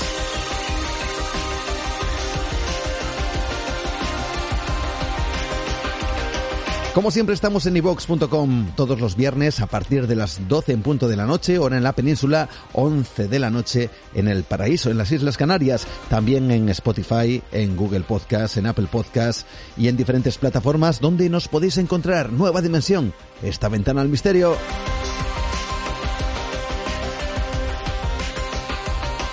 Y ahora llega el momento de que vosotros, esta gran familia dimensionaria, sea protagonista en este instante, porque ya sabéis que eh, nosotros nos hacemos eco en la medida de lo posible de los comentarios que vais realizando precisamente ahí en nuestro podcast en ivox.com. La semana pasada estuvimos hablando con Jesús Callejo, con esas historias, con esas leyendas, con esas criaturas, con esas tradiciones y con esos lugares que son absolutamente fascinantes y según parece absolutamente increíbles, tanto que Jesús Callejo ha visto cosas que no creeríais. José Manuel García Bautista, que nos estuvo trayendo algunas de las investigaciones que él mismo ha podido realizar y en donde han ocurrido cosas extrañas, esas experiencias paranormales, algunas de ellas, de las muchas investigaciones que, como yo creo recordar, dije la semana pasada, son tantas que no en todos los, los momentos, ni mucho menos, surgen eh, fenómenos de incierta naturaleza. Solo de vez en cuando esto se manifiesta. Bueno, pues José Manuel García Bautista nos habló de algunos de estos momentos donde aparentemente lo extraño, lo extraño se dejó ver. Estuvimos con Javier Arríes hablando de esos objetos siniestros malditos. Y también estuvo por aquí José Manuel Nieves, el experto en ciencia y tecnología del diario ABC, hablándonos de esas FRBs, sus siglas en inglés, de esas ráfagas rápidas de radio y que son un absoluto enigma que vienen desde los confines de la Vía Láctea y también de otros puntos del cosmos. Y como siempre es a Pole que la inicia en esta ocasión JS Montoya que dice Pole, saludos desde Burgos. Nimeriano que le sigue dice no dejáis de sorprender. Seguid así, gran programa, saludos. Octavio que dice tercero, Juan, por tu libro. Estoy deseando empezarlo. Pinta muy bien. Gracias. Por cierto, gracias a todos los medios de comunicación y gracias a todos los compañeros que se están haciendo eco de este trabajo editorial. Eh, veteranos atómicos, ese es el trabajo y por cierto hablaremos de él con testimonios exclusivos aquí en Nueva Dimensión de esos militares que estuvieron presentes en las pruebas nucleares. Testimonios exclusivos para todos vosotros aquí en Nueva Dimensión para que de alguna forma descubréis que el hombre es un lobo para el hombre y esta gente pagó las consecuencias de todo ello. Fueron utilizados como cobayas humanos en la experimentación con la radiación en sus cuerpos. Emilio José Sánchez Morilla que nos da las gracias. Pilar que nos dice, buen programa, lo de Bautista y precioso mensaje final. Interesante la información de Nieves. Hasta el próximo. Sin embargo, para que veáis estas dos caras de la moneda, ¿no? Porque yo también, por supuesto, aquí en el programa nos hacemos eco de, no sé si decir las críticas o a veces los desacuerdos que tienen algunos de los oyentes de esta familia dimensionaria con los contenidos o incluso con los eh, invitados o los compañeros, ¿no? Lo mismo que Pilar nos decía, buena experiencia la de Bautista y precioso mensaje final, por ejemplo, Flopez le da la vuelta y dice que Bautista sobra, todo lo que dice, comenta no se lo cree ni él. Bueno, pues para que veáis amigos que cada uno de los temas eh, tiene diferentes reacciones en la audiencia. Nosotros los ponemos, los planteamos, los dejamos ahí en nuestra ventana al misterio y desde luego vosotros sacáis, como es obvio, vuestras propias conclusiones. Anónimo que dice claramente que Nieves le gusta mucho. Esther Sierra Barón que comenta saludos, soy de Guadix, Guadix que está en Granada. Y comenta lo siguiente, me ha encantado cómo has explicado la tradición del cascamorras, que empieza el día 6 yendo a Baza a, a rescatar a la Virgen y cómo por descontado no lo consiguen. Y el día 9 vuelve a hacer la carrera hasta la iglesia de San Miguel. Y por último, Hugo Vila Rodríguez, que simplemente, así como siempre, nos da las gracias y nos envía un fuerte saludo. Y nosotros continuamos aquí en Nueva Dimensión y por cierto tenemos citas, citas importantes que tienen que ver precisamente con estar en contacto porque como bien sabéis no hay mejor manera que entablar ese contacto que hacerlo de, de forma directa, mirándolos a los ojos, de tú a tú. Así que preparados todos porque, como digo, hay una cita de lo más importante, yo diría que es de las más importantes de España, en donde vamos a participar, donde estaré dando una conferencia, por cierto, hablando de esos veteranos atómicos. Además estarán buenos amigos como Javier Sierra, como Jesús Callejo, como José Antonio Caravaca, como Óscar Fábrega. También se estará realizando el programa Espacio en Blanco de Radio Nacional de España. Bueno, toda esta información la vamos a descubrir ahora mismo porque se va a dar cita los días 27, 28, 29, 30 y 31 de este mismo mes de octubre en Cantabria, en Torrelavega, uno de los encuentros más importantes, yo creo, del mundo del misterio. Vamos a conocer más datos con su organizador.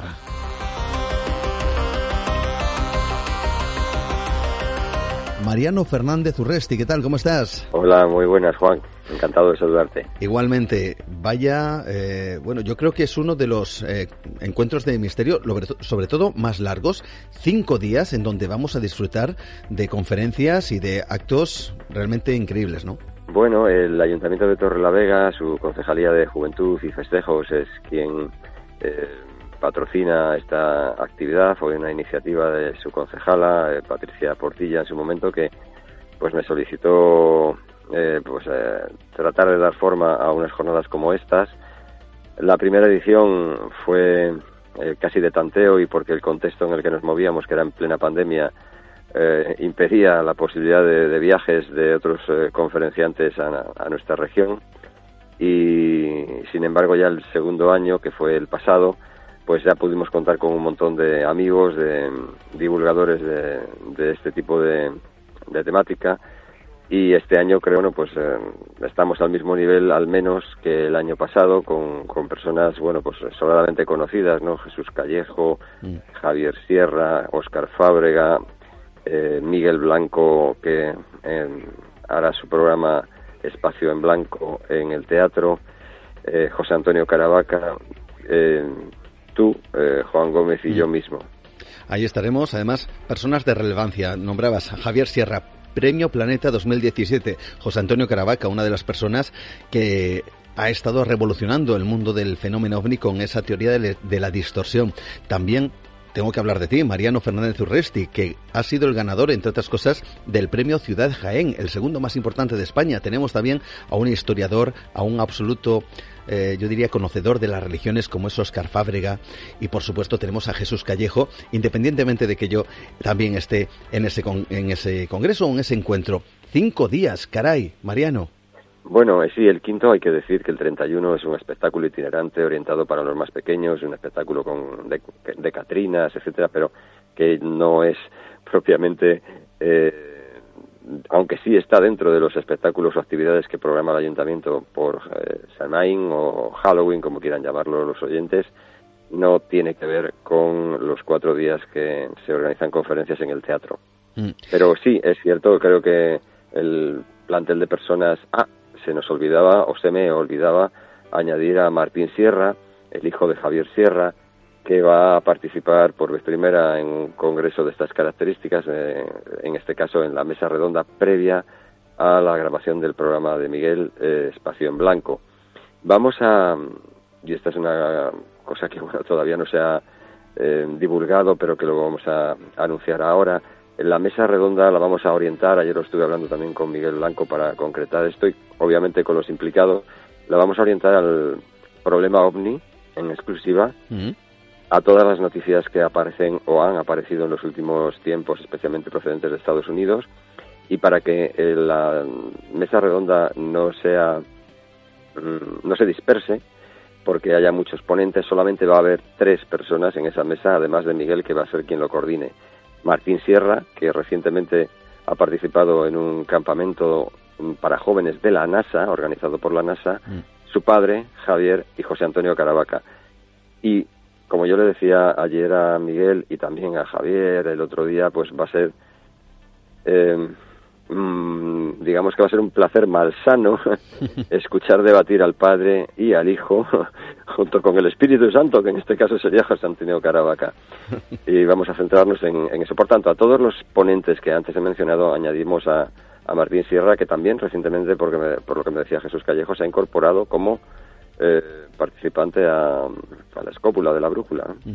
Caray, eh, eh, Martín Sierra, que, que, también forma parte de, ese trabajo que ha estado realizando su padre para esa serie de, televisión, esos otros mundos, y en donde le hemos visto en muchísimas facetas. Cuéntanos rápidamente, Mariano, dónde se pueden adquirir estas entradas, bajo qué condiciones, en qué página web. Cuéntanos un poquito, infórmanos. Bueno, pues eh, las jornadas comienzan el jueves 27 con las conferencias tuya de Juan Gómez eh, sobre los veteranos atómicos, el, libro que recientemente acaba de salir al mercado mm. y publicado por la editorial Sidonia. Después de ti va a participar Jesús Callejo, y el siguiente día, el viernes, estaremos, eh, estaré yo hablando de ocho tumbas de mi vida, ocho tumbas de las tantas, pero ocho en concreto que tienen que ver con algunos de mis libros. Y Javier Sierra que va a hablar sobre cómo descubrir mensajes secretos en, en el arte.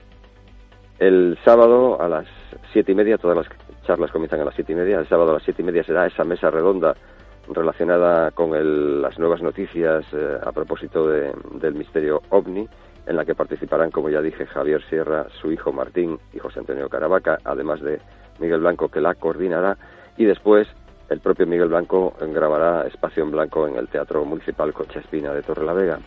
Y se cerrarán las eh, jornadas el domingo con la conferencia de Oscar eh, Fábrega Calahorro, que es, como bien decías, historiador y además editor de Círculo Rojo, que va a hablar sobre la muerte como, digamos, distintas maneras de enfrentarse a ella según las distintas también culturas. Y José Antonio Caravaca, que hablará sobre su último libro, En la mente de los ovnis. Las entradas se pueden conseguir en la web del Teatro Municipal Conchas Fina, www.tmce.es, a un precio que yo creo que es eh, mucho más que razonable, un euro cada uno de los días. Evidentemente no existe ningún afán recaudatorio por parte del Ayuntamiento de Torrelavega, mm. porque el, euro lo dice todo. Es más que nada para que las personas puedan tener una butaca asignada y se pueda hacer la entrada y también luego más tarde la salida de una manera ordenada y que todo el mundo, bueno, pues esté cómodo, Y sabiendo que tienes tu entrada y tu localidad asignada, eso se consigue. Pues ahí está esa información, página web www.tmce.es y ahí todas las entradas y la posibilidad de acudir por tan solo un euro. ¿Quién lo iba a decir? La cultura, bueno, pues algo tiene que costar, pero aunque sea un euro, ¿no? una cantidad sí, yo también creo... hay que recordar, hay que recordar, Juan, perdona, Sí. que, bueno, por ley, cada día, cada uno de los días, algunas de las entradas, eh, si no- creo, creo recordar que es el 10% del aforo, sale a la venta en la propia taquilla del teatro. Es decir, si alguien por alguna razón no pudo adquirir su entrada para ese día eh, por la web, lo puede, eh, la puede obtener una hora antes de la apertura de- del teatro, es decir, eh, el teatro, las chapas comenzarán a las siete y media, pues una hora antes se abrirá la taquilla con al menos el 10% de las entradas o con aquellas otras entradas que aún no se hayan vendido por internet. Mm, Pues que la gente se deprisa porque yo ya he estado mirando por ahí un poquito cómo está y hay algún día que, que ya está la cosa un poquito más calentita. Así que a falta de dos semanas para ese congreso Samain, Halloween, Samhain, como se quiera llamar, porque el misterio y los enigmas van a inundar el Teatro Municipal Concha Espina en Torrelavega. De verdad, Mariano Fernández Urresti, muchas gracias por darnos toda esta información. Muchísimas gracias a un saludo. Un fuerte abrazo.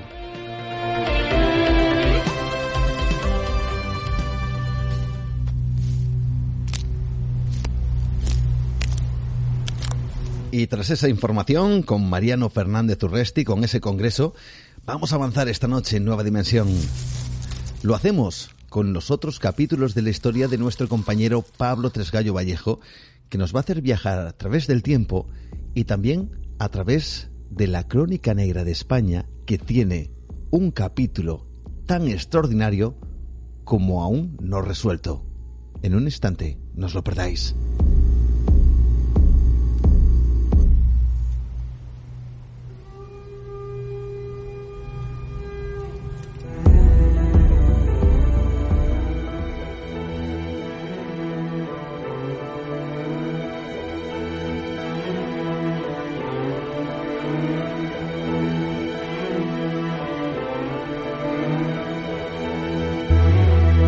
Amigos, pues si estuvisteis atentos hace tres semanas cuando realizamos Nueva Dimensión en directo desde Miengo, desde el aula Costa Quebrada, os informamos que esta era la nueva sintonía que acompañaría a los otros capítulos de la historia de nuestro compañero Pablo Tresgallo Vallejo.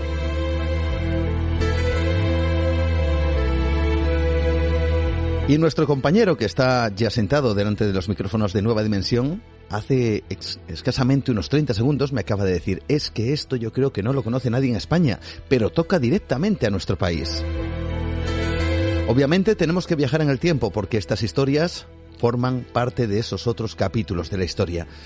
Un, un tiempo no demasiado lejano, año 1966, para algunos puede que lo sea, pero para otros que tengan cierta, cierta edad seguramente que hayan vivido en esa época, incluso viviendo en esa época puede que esta historia les resulte absolutamente desconocida.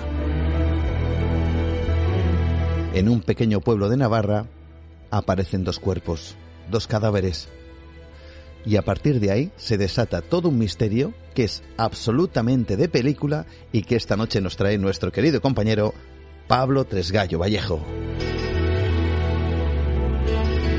Como siempre, Pablo, ¿qué tal? ¿Cómo estás? Buenas noches. Hola, buenas noches, Juan, a ti y a todos los oyentes del programa.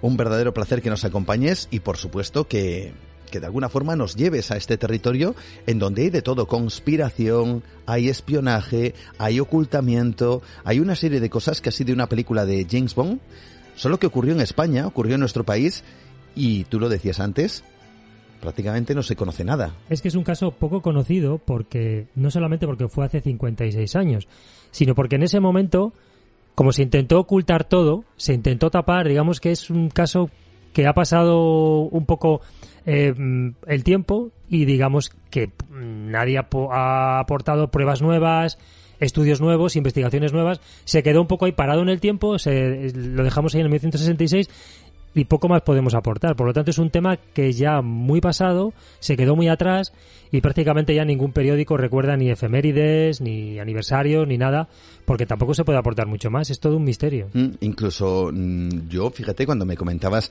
parte de esta historia que nos vas a, a desvelar con más detalle, yo no recuerdo ni siquiera haber visto un breve en un periódico, ni siquiera mm. ya alternativo, simplemente generalista, ¿no? Donde estas cosas pues llamarían mucho la atención, ¿no? Serían estas noticias que desde luego, pues quién no le gustaría incorporar de vez en cuando pues para recordarlas y para eh, bueno, alimentar la curiosidad del lector, sin embargo, ni siquiera eso. No, ni siquiera eso. Es una gran historia, como digo, es un argumento de película impresionante, ahí, como tú bien has dicho, espionaje, eh, ocultamiento, misterio, es tremendo, cadáveres, suicidios y eh, tiene de todo. Yo no sé si realmente se ha hecho una película de esto, creo que no, no, no tengo conocimiento de que se haya hecho una película, pero sin duda es un argumento excepcional. Esta noche, en Nueva Dimensión, el misterio de Ben Barca. Vamos a conocer esta historia, cómo comienza y evidentemente, lo decía al principio, con un crimen, con un supuesto asesinato, con la aparición de dos cadáveres. Sí, vamos a finales de septiembre del año 66, es decir, hace prácticamente, casi exactamente 56 años. Una mujer llamada eh, Luisa Urroz fallece en Madrid, donde su familia ha hecho fortuna dedicándose al negocio de la construcción, y la difunta dejó escrito en un último deseo que ella quería ser enterrada o que sus restos mortales descansaran en su pueblo natal, que es Ituren, que es un pueblo de Navarra. Es un pueblo chiquitito con poco más de 500 habitantes y está muy cerquita de la frontera francesa. Y digo este dato porque es muy importante que esté mm. cerca de la frontera francesa. Es un dato muy a tener en cuenta. Ya veremos cuando avance la, eh, la exposición del, del tema, como vamos a ver que es muy importante eso, que esté cerca de la frontera de Francia. Un lugar realmente pues un pueblecito pequeño donde casi nunca pasaba nada importante. Es más, el funeral de Doña Luisa fue el primero en dos años, es que ni siquiera se moría la gente, es decir, no pasaba prácticamente nada en ese sitio. Pueblo tranquilo, sin duda. Muy tranquilo. Y bueno, pues a ese cementerio acuden los familiares, eh, por supuesto, al, entierro y la van a dar sepultura en el panteón familiar. Sin embargo, algo inesperado ocurre cuando se abre ese panteón. Tras la pesada losa, entran en el pasillo interior y entre las dos filas de nichos aparece algo que realmente dejó la sangre helada a los presentes, porque es que aparecen ante sus ojos dos cadáveres en estado de putrefacción, ahí en mitad del, del pasillo, ¿no? entre las dos filas de nichos. Era un hombre y una mujer estaban además atados con una cuerda y envueltos en una especie de tela. Tremendo, claro, cuando lo abren y ven esto, ¿esto qué es? ¿Qué ha pasado aquí? Los cuerpos estaban ya muy descompuestos, prácticamente solo quedaban los huesos. También quedaban algunos jirones de ropa. Y bueno, pues eh, los cadáveres estaban mm, uno contra el otro, más o menos, quiere decir, estaba uno a las espaldas del otro, apoyados y la gente se pregunta que quiénes son, quiénes eran. La familia no lo sabía, que es quien debía de saberlo, ellos no sabían nada y por supuesto el resto del pueblo tampoco.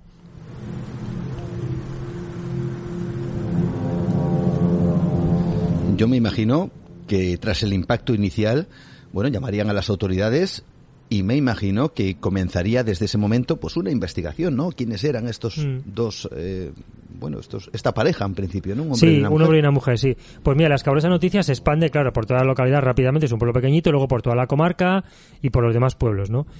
Sus cráneos, además, los cráneos presentaban agujeros de bala. Parecía claro que había sido un asesinato, estaba mm. muy claro, ¿no? Un asesinato en un pueblo donde no pasa nunca nada. No pasa nunca nada y nadie se ha enterado de nada y de repente aparecen allí dos cadáveres sin más. La gente estaba pues muy extrañada, ¿no? Y, la gente pedía explicaciones. Se empezaron a, oír todo tipo de rumores, por supuesto, como es habitual, y más en los pueblos, ¿no? Unos decían que era una pareja de belgas, otros que eran portugueses, otros que eran, bueno, pues eh, gente que había cruzado la frontera y llegó hasta allí. Bueno, la gente decía de todo. El párroco del pueblo pidió permiso para dar sepultura cristiana a los cadáveres, pero no se pudo, no tuvieron la autorización. Miembros del BIC, que en aquel momento era la Brigada de Investigación Criminal, B, la B y C, trasladan esos cadáveres a Pamplona.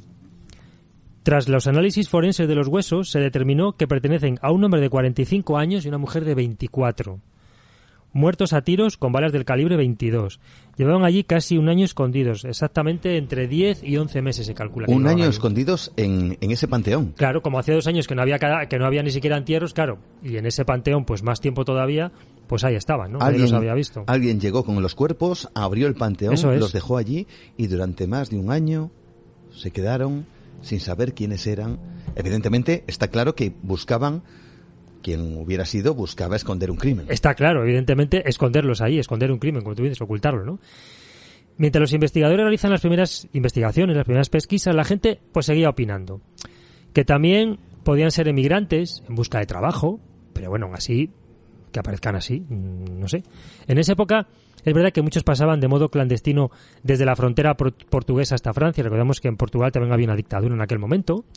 También se hablaba de los maquis, pero se supone que ya no había maquis en el 66. Un detalle, además, echa por tierra estos argumentos, y es que eh, el joven monaguillo que acompañaba al cura encontró en, eh, dentro de ese panteón un zapato de rejilla de mujer, con, con el tacón roto. Es decir, yo creo que este calzado no se utilizaría en un lugar eh, donde la lluvia es abundante, donde el terreno es embarrado, si son emigrantes, hombre, no creo yo que una mujer vaya por aquellos terrenos, por aquella zona con zapatos de tacón. Es decir, no es un calzado adecuado para cruzar la frontera, ni muchísimo menos, para nada. El forense de Pamplona intentaba quitar importancia al suceso, alegando que podía tratarse de restos procedentes de otro cementerio o de algún error del enterrador cuando limpió el panteón.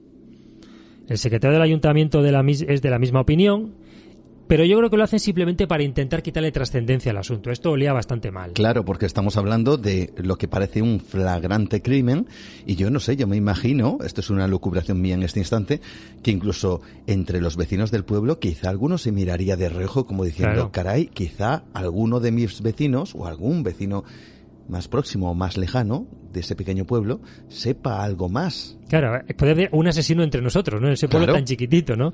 nadie informaba de nada. La Guardia Civil se limita a comunicar pues que había dado parte a sus superiores, que se había informado. La Brigada de Investigación Criminal, la BIC, eh, oculta también todo lo que puede a la prensa, no da ninguna información. La anunciada nota oficial por parte de la autoridad gubernativa nunca llegó a hacerse pública, jamás. La gente, trabajadores del campo la mayoría, pues tampoco querían hablar con los periodistas, empezaron ya a tener miedo porque pensaban que eso les podía dar algún problema dado el cariz que estaba tomando el asunto. Quien mantendrá su postura es el empleado responsable del cementerio. Él decía que los cadáveres no estaban allí cuando entró al mausoleo la última vez, es decir, el último entierro hubo en ese panteón, ese mausoleo, no estaban allí. Mm, incluso cuando se abrió una vez para limpiarlo, no para enterrar, sino para limpiarlo, tampoco estaban allí, que no había sido un error suyo, ni muchísimo menos. Él dejó claro que él no había sido. Bueno, esto ya me parece fascinante. Por un lado, el descubrimiento de esta pareja, este cadáver, estos dos cadáveres, perdón, claramente asesinados. Por otro, lo que parece ser, yo no sé si el ocultamiento o esquivar por parte de los políticos de la zona un poquito todos estos hechos. La vecindad que empieza a tener miedo de que esto tenga unas consecuencias sobre su propia vida y sobre su propia población. Y todo se va enmarañando, se va enmarañando. Y no sabemos, y no os imaginéis, amigos, hasta dónde. hasta dónde y tanto. Claro, el enterrador dijo, vamos a ver, alguien lo ha colocado ahí después de haber yo cerrado por última vez esto. Eso está clarísimo. Gregorio Turbe, que es el hijo de la difunta, dijo algo mientras miraba hacia la lejanía, y esto es muy importante, dijo, detrás de ese pico de dos mil metros y coronado por una ermita, hay otro pequeño montículo, y después está Francia. ¿Qué quería decir eso? Pues yo decía antes que era muy importante que la frontera francesa estaba cerca. Son palabras muy enigmáticas, pero quizá estuviese dando una pequeña pista sobre lo ocurrido, ¿no? Sobre ese suceso. Y la verdad es que tenía bastante razón. Parecía que iba bastante bien encaminado, como si supiese algo, ¿no? Porque la frontera estaba demasiado cerca, tanto para lo bueno como para lo malo. Nueva dimensión. Con Juan Gómez, adéntrate en el mundo del misterio y lo desconocido.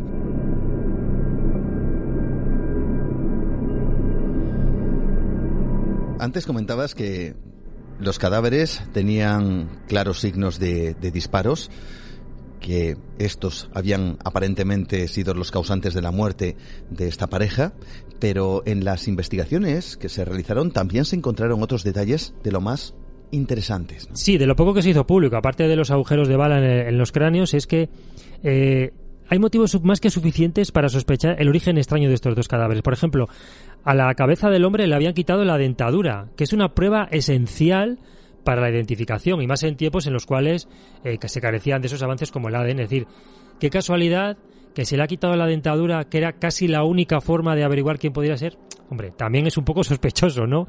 El pequeño municipio fue tomado por la Benemérita, impidiendo el acceso a periodistas y también a muchos curiosos. Es decir, se estaba acercando también la zona, ¿no? La creencia de la gente es que se trataba de algo realmente importante. La gente ya estaba muy, muy mosqueada, ¿no?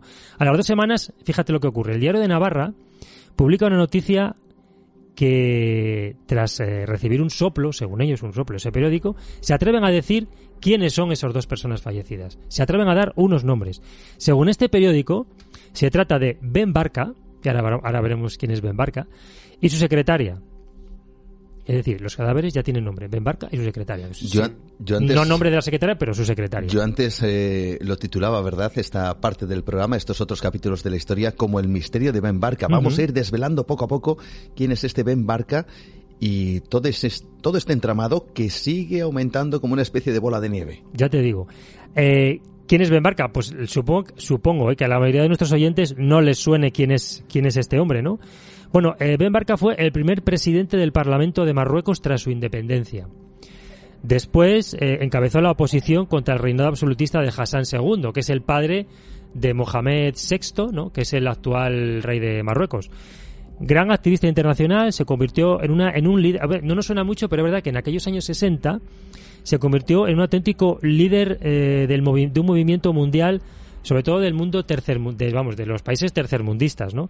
Cuando desapareció, presidía el comité que estaba preparando una conferencia tricontinental en La Habana, que era una, una conferencia de solidaridad de los pueblos de África, de Asia y de Hispanoamérica, que estaba previsto que se iniciara en enero de 1966 que contaba con 500 delegados, 82 países y bueno, su objetivo era formar una alianza contra el colonialismo, el imperialismo, según ellos, ¿no? Es decir, era un líder internacional de una serie de países que se estaban uniendo en digamos, para luchar contra el capitalismo. Recordemos que estamos en los años 60, el comunismo estaba pues eh, en, alza, en un momento, digamos, dorado, y era un personaje bastante incómodo para, para muchos, ¿no?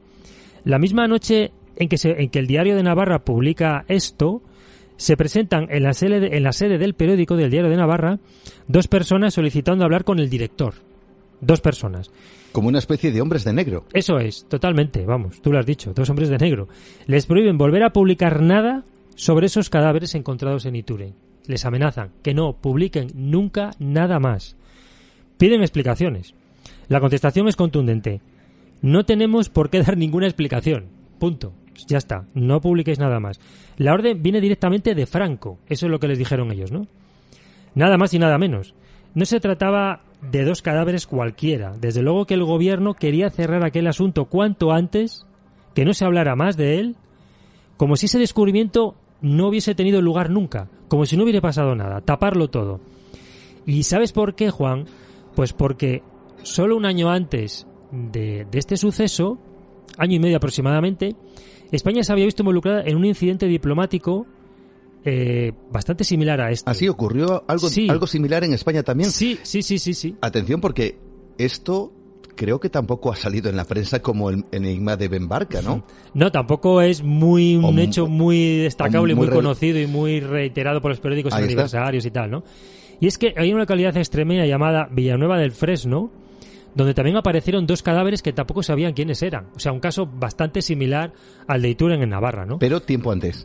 Sí, sí, un año y medio antes aproximadamente. ¿Quiénes eran? Bueno, ellos sí supieron, sí se supo quiénes eran, ¿no? Eran Humberto Delgado y su secretaria, la brasileña Ana Jair Moreira, do Campos.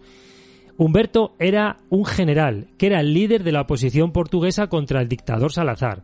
Era conocido como el general sin miedo. En este pueblo extremeño fueron asesinados por la policía secreta portuguesa, en territorio español. Los cuerpos fueron rociados con ácido y cal y arrojados a una fosa. Dos meses más tarde fueron descubiertos por unos niños que jugaban por allí. Fíjate, unos críos se encontraron estos dos cadáveres. Los autores del crimen, esta vez que sí, verdad, que todavía estaban en España y fueron condenados, y hoy sus restos descansan en el Panteón Nacional de Portugal. Es decir, que un caso similar había ocurrido un año y medio antes en Extremadura. Es decir, que el gobierno dijo, no queremos involucrarnos en una cosa parecida, esto lo tapamos y se acabó. Un asesinato de Estado prácticamente a través de agentes secretos que entran en España, que asesinan a este general y a su secretaria y un año y medio después, tal como comentas, en Navarra aparece también otra persona que el diario de esa zona, de esa localidad, eh, afirma que es un hombre llamado Ben Barca y también su secretaria. Aparecen dos hombres de negro, les amenazan al diario de Navarra y todo esto parece que no gusta en absoluto al gobierno español que quiere tapar, en esta ocasión, año 66, todo lo referente a estos dos cadáveres. Eso es, has resumido todo perfectamente. Es lo que ocurre. Volviendo a los dos cadáveres encontrados en Ituren, claro, ¿cuál es el resultado de la autopsia? Pues, pues no se ha sabido nunca. Ni se ha sabido ni se sabrá jamás nunca se sabrá cuál es el resultado de esa autopsia. Me pregunto, ¿en algún momento se hizo una autopsia? Se hizo, se hizo, pero nunca se desveló. ¿Y el informe, me imagino, Desapare Nada, desaparecido. No se sabe nada. No hay nada.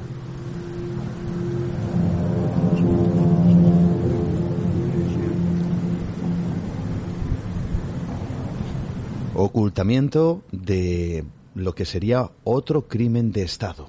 Eso es. Pero en territorio español. Eso es. Por personas o por agentes que en este caso, bueno, aquí señalaría los servicios mm. secretos marroquíes, ¿no? Sí, luego lo vamos a ver con más detalle. Los cadáveres desaparecieron para siempre.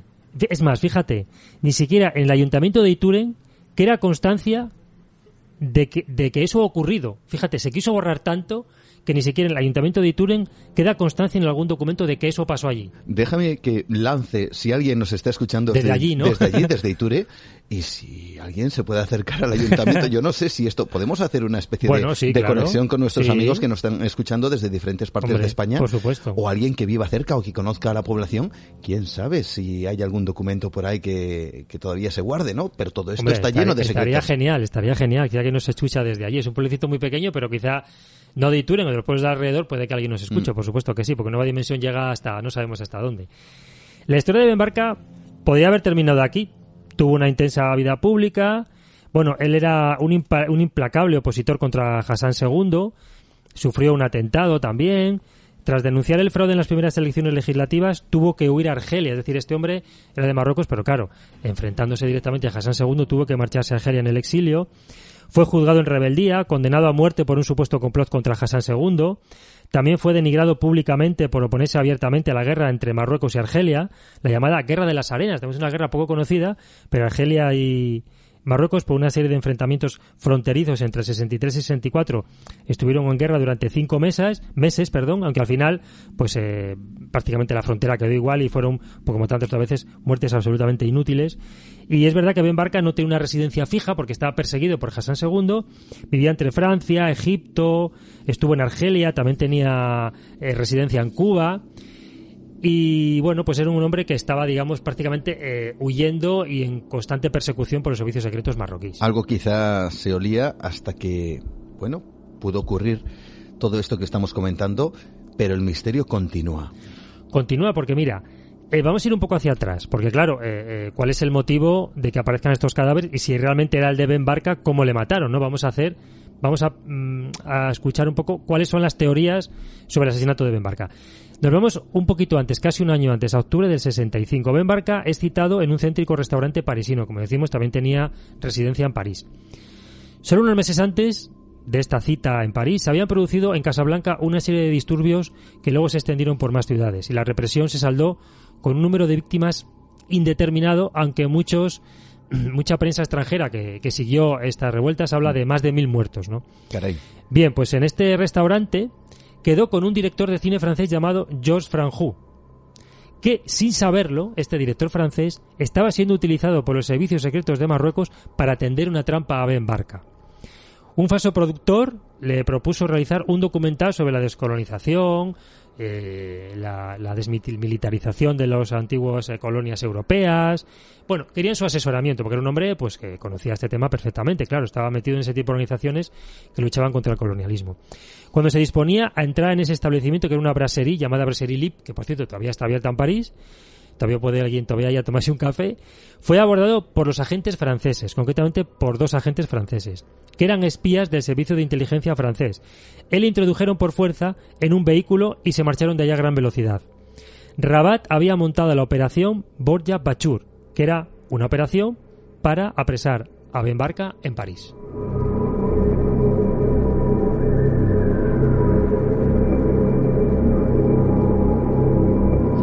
Sin duda todo esto nos está revelando que Ben Barca, que es un nombre que prácticamente no le suena a nadie, era alguien tremendamente incómodo. Hasta tal punto que parece ser que el gobierno francés o los servicios secretos franceses intervienen, pero luego estos mismos servicios lo niegan. Fíjate, lo que tú, decías, Juan, ahora, es tan importante Ben Barca que este caso, aunque no se hable hoy de él, vas a ver cómo llega directamente hasta hoy. Hasta hoy. Y te voy a decir por qué, y vamos a verlo al final, pero para que veas que llega hasta hoy exactamente, ya lo verás. Eh, tanto las autoridades galas eh, como la, toda la prensa también dijeron que eran los, los servicios secretos marroquíes quienes habían secuestrado a Ben Barca. Que, que, habían con ayuda, que habían contado con la ayuda de otros servicios de inteligencia de otros países y que habían sido ellos, ¿no? Se trataba de eliminar a quien denunciaba, porque esto es lo que hacía Ben Barca, denunciaba las influencias occidentales en Marruecos. Es decir, no quería la occidentalización de Marruecos.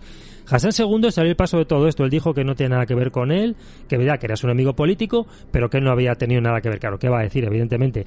Pero es verdad que en la justicia francesa sí que hay evidencias de que había una estrecha colaboración entre un colaborador suyo, del rey Hassan II, que se llamaba Mohamed Ufkir, que era ministro del Interior, secundado por Hamed Dilimi, que era el director general de Seguridad Social, de, perdón, de la Seguridad Nacional, y que dirigió personalmente el secuestro. Es decir, la justicia francesa demostró que dos hombres muy cercanos a Hassan II se encargaron de secuestrar a Ben Barca.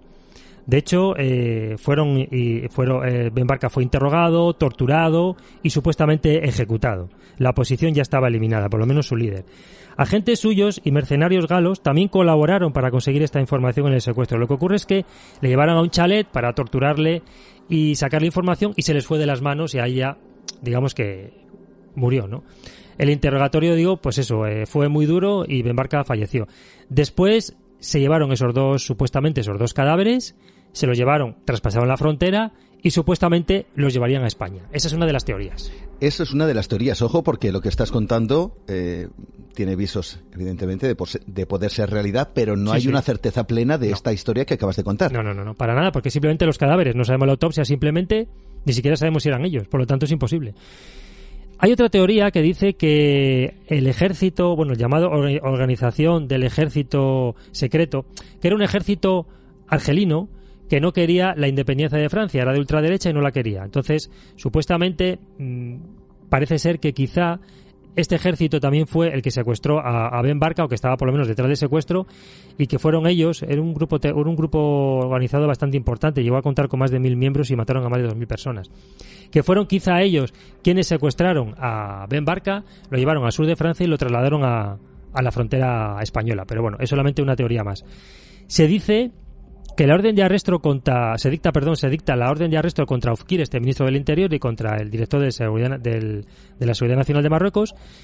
El ministro es condenado a cadena perpetua en absentia es decir que no está.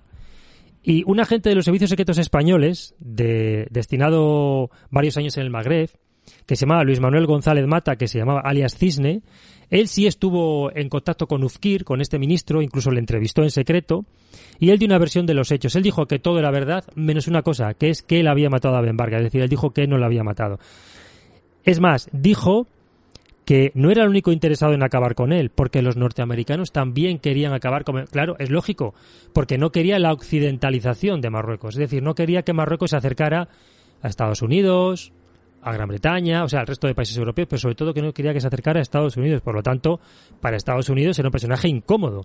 Entonces, según, según Ufkir, fue la CIA quien eh, secuestró a Ben Barca y lo asesinó para quitárselo de encima porque era un personaje pues bastante incómodo, ¿no? Y digamos que todos los objetivos y todos los intereses de Estados Unidos en el Magreb, pues Ben Barca era, era sin duda un obstáculo, ¿no? Entonces, él lo que dijo fue eso. La verdad es que la vida de este de este espía español de Cisne daría para, para un programa entero porque él, bueno, además escribió una biografía y hablaba un poco de todo, de todo lo ocurrido, ¿no? Porque, fíjate, lo que te comentaba antes, Todos sabemos, a raíz de la crisis diplomática que ha tenido ahora España con Argelia, que Marruecos es un gran aliado de Estados Unidos en el Magreb. Uno de los motivos por los cuales ahora eh, Marruecos es un gran aliado de Estados Unidos es precisamente porque personas como Ben Barca fueron eliminadas.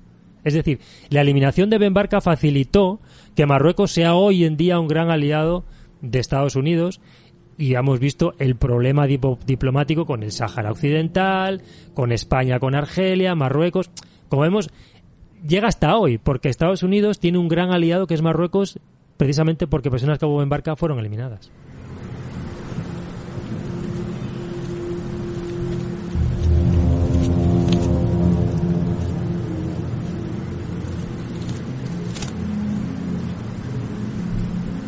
Y podríamos pensar que aquí más o menos ha acabado la historia.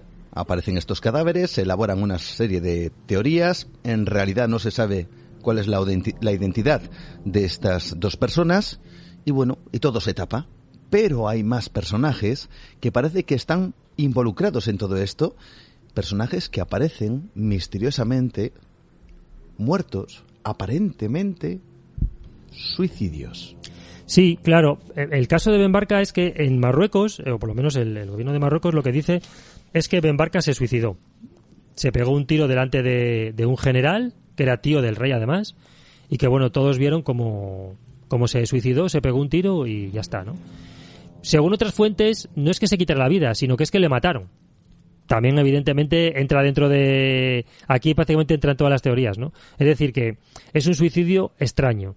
Pero no solamente Ufkir no porque hubo más eh, sospechosos como por ejemplo el general Georges Fignon que fue el delincuente que organizó ese encuentro que habré antes en la, en la brasserie de París. Bueno ese, ese esa persona que fue quien organizó ese encuentro también sospechosamente se suicidó Incluso otro, otra persona que también estuvo en esa, en esa reunión, que era un estudiante eh, marroquí que acompañaba a Ben Barca en esa reunión de esa brasería en París, también se suicidó. Hombre, esos tres suicidios son un poco sospechosos los tres, ¿no? Por lo tanto, esos suicidios, vamos a dejarlos así lo de entre comillas lo de suicidio.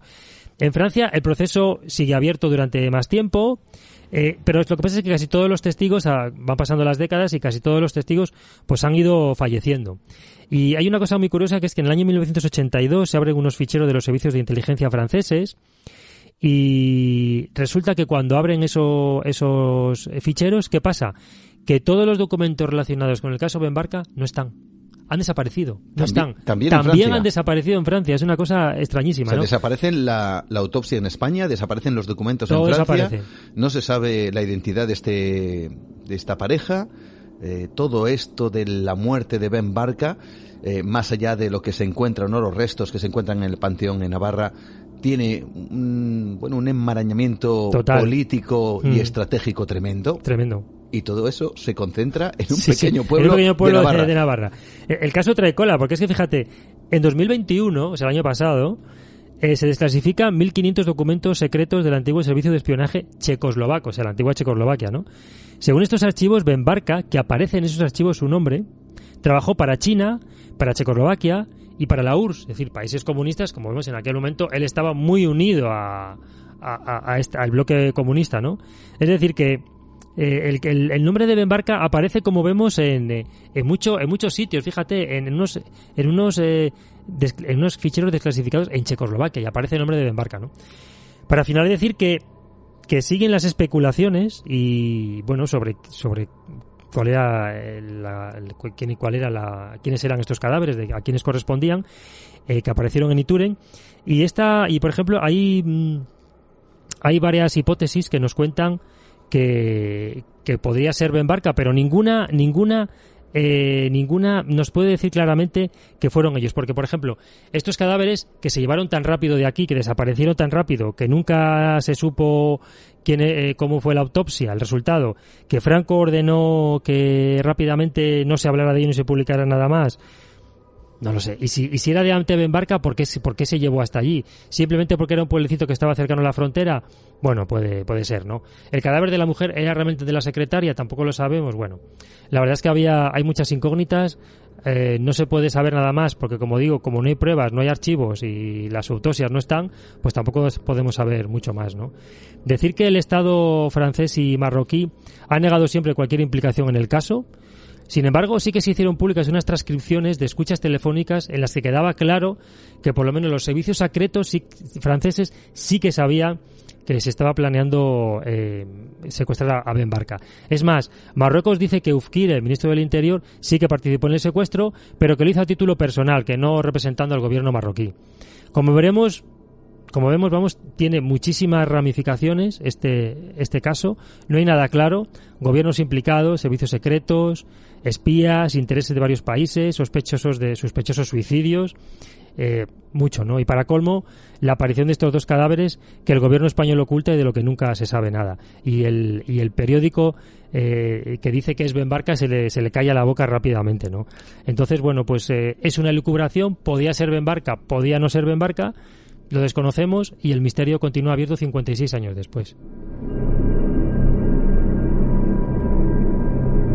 Pues Situren, que a día de hoy tiene poco más de 500 habitantes, yo no sé si alguno, estoy convencido que igual conoce algo de esta historia, si no pedimos a, a, los amigos que viven cerca en las poblaciones como el Gorriaga o, incluso, bueno, ya bastante más alejado, pero el Izondo incluso, que, que viven, bueno, relativamente cerca, desde luego más cerca que nosotros sí, de este pequeño pueblo que se llevó en el año 1966 una desconcertante sorpresa con esos dos cadáveres que como estáis comprobando y tal como decía amigos, esto formó una bola de nieve que llegó hasta incluso archivos de Checoslovaquia. Tremendo. Sí, sí. Y, hasta hoy, como digo, esa relación que tiene hoy en día Estados Unidos con Marruecos, que es muy importante estratégicamente también para España.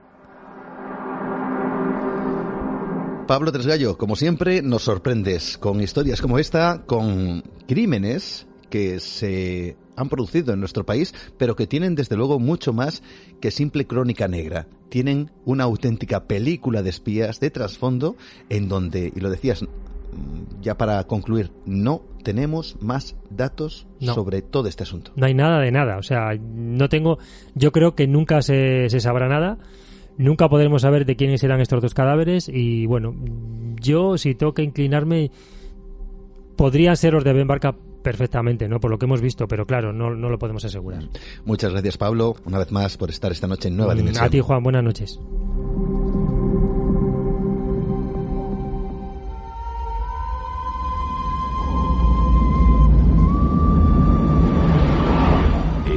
La Tierra en una época en la que los dinosaurios poblaban un planeta fértil y exuberante.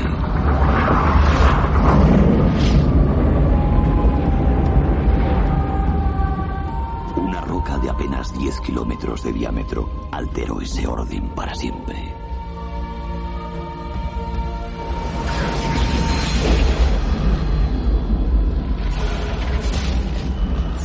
Impacto equivalente a 10.000 bombas nucleares. 300.000 millones de toneladas de tierra y piedras se precipitaron a la atmósfera, creando un manto de polvo que el Sol no pudo atravesar durante mil años.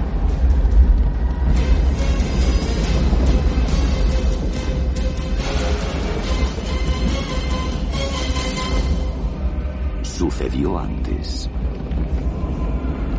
volverá a suceder.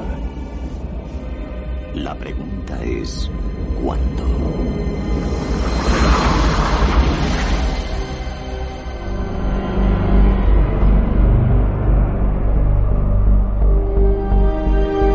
Así es el arranque de una de las películas quizá más espectaculares que incluso hoy en día se recuerdan. Hablando de recordar, yo creo que se estrenó en el año 1998, hablo de memoria, y fue un auténtico impacto por muchas cosas. Bueno, por la espectacularidad evidentemente de sus imágenes y también porque planteaba una vez más el riesgo de que un asteroide de grandes dimensiones cayera sobre la Tierra. Y dejaba esa pregunta en el aire, ¿verdad? Sucedió antes. Volverá a suceder. Veréis, desde luego no sabemos cuándo va a suceder, si es que realmente nos pilla vivos o la humanidad todavía continúa en este, en este planeta, ¿no? Pero lo que sí es cierto es que ocurrió antes. Y no solo fue ese impacto, el del gran asteroide en la zona de la península de Yucatán, sino también lo que vino después. Hemos escuchado una pequeña proporción de todo lo que pudo ocurrir en ese terrible momento hace 65 millones de años. Pero es que sucedieron más cosas. Y llega el momento de que José Manuel Nieves, el experto en ciencia y tecnología del diario ABC, regrese a Nueva Dimensión para hablarnos de ese momento, del impacto del asteroide que dicen acabó con la vida de los dinosaurios, pero también con otro de esos terribles eventos catastróficos que fue asociado a ese mismo impacto, un gigantesco tsunami. Vamos a descubrir exactamente qué es lo que ha mostrado un estudio acerca de este asunto en concreto. José Manuel Nieves, el experto en ciencia y tecnología del diario BC, nos trae más datos.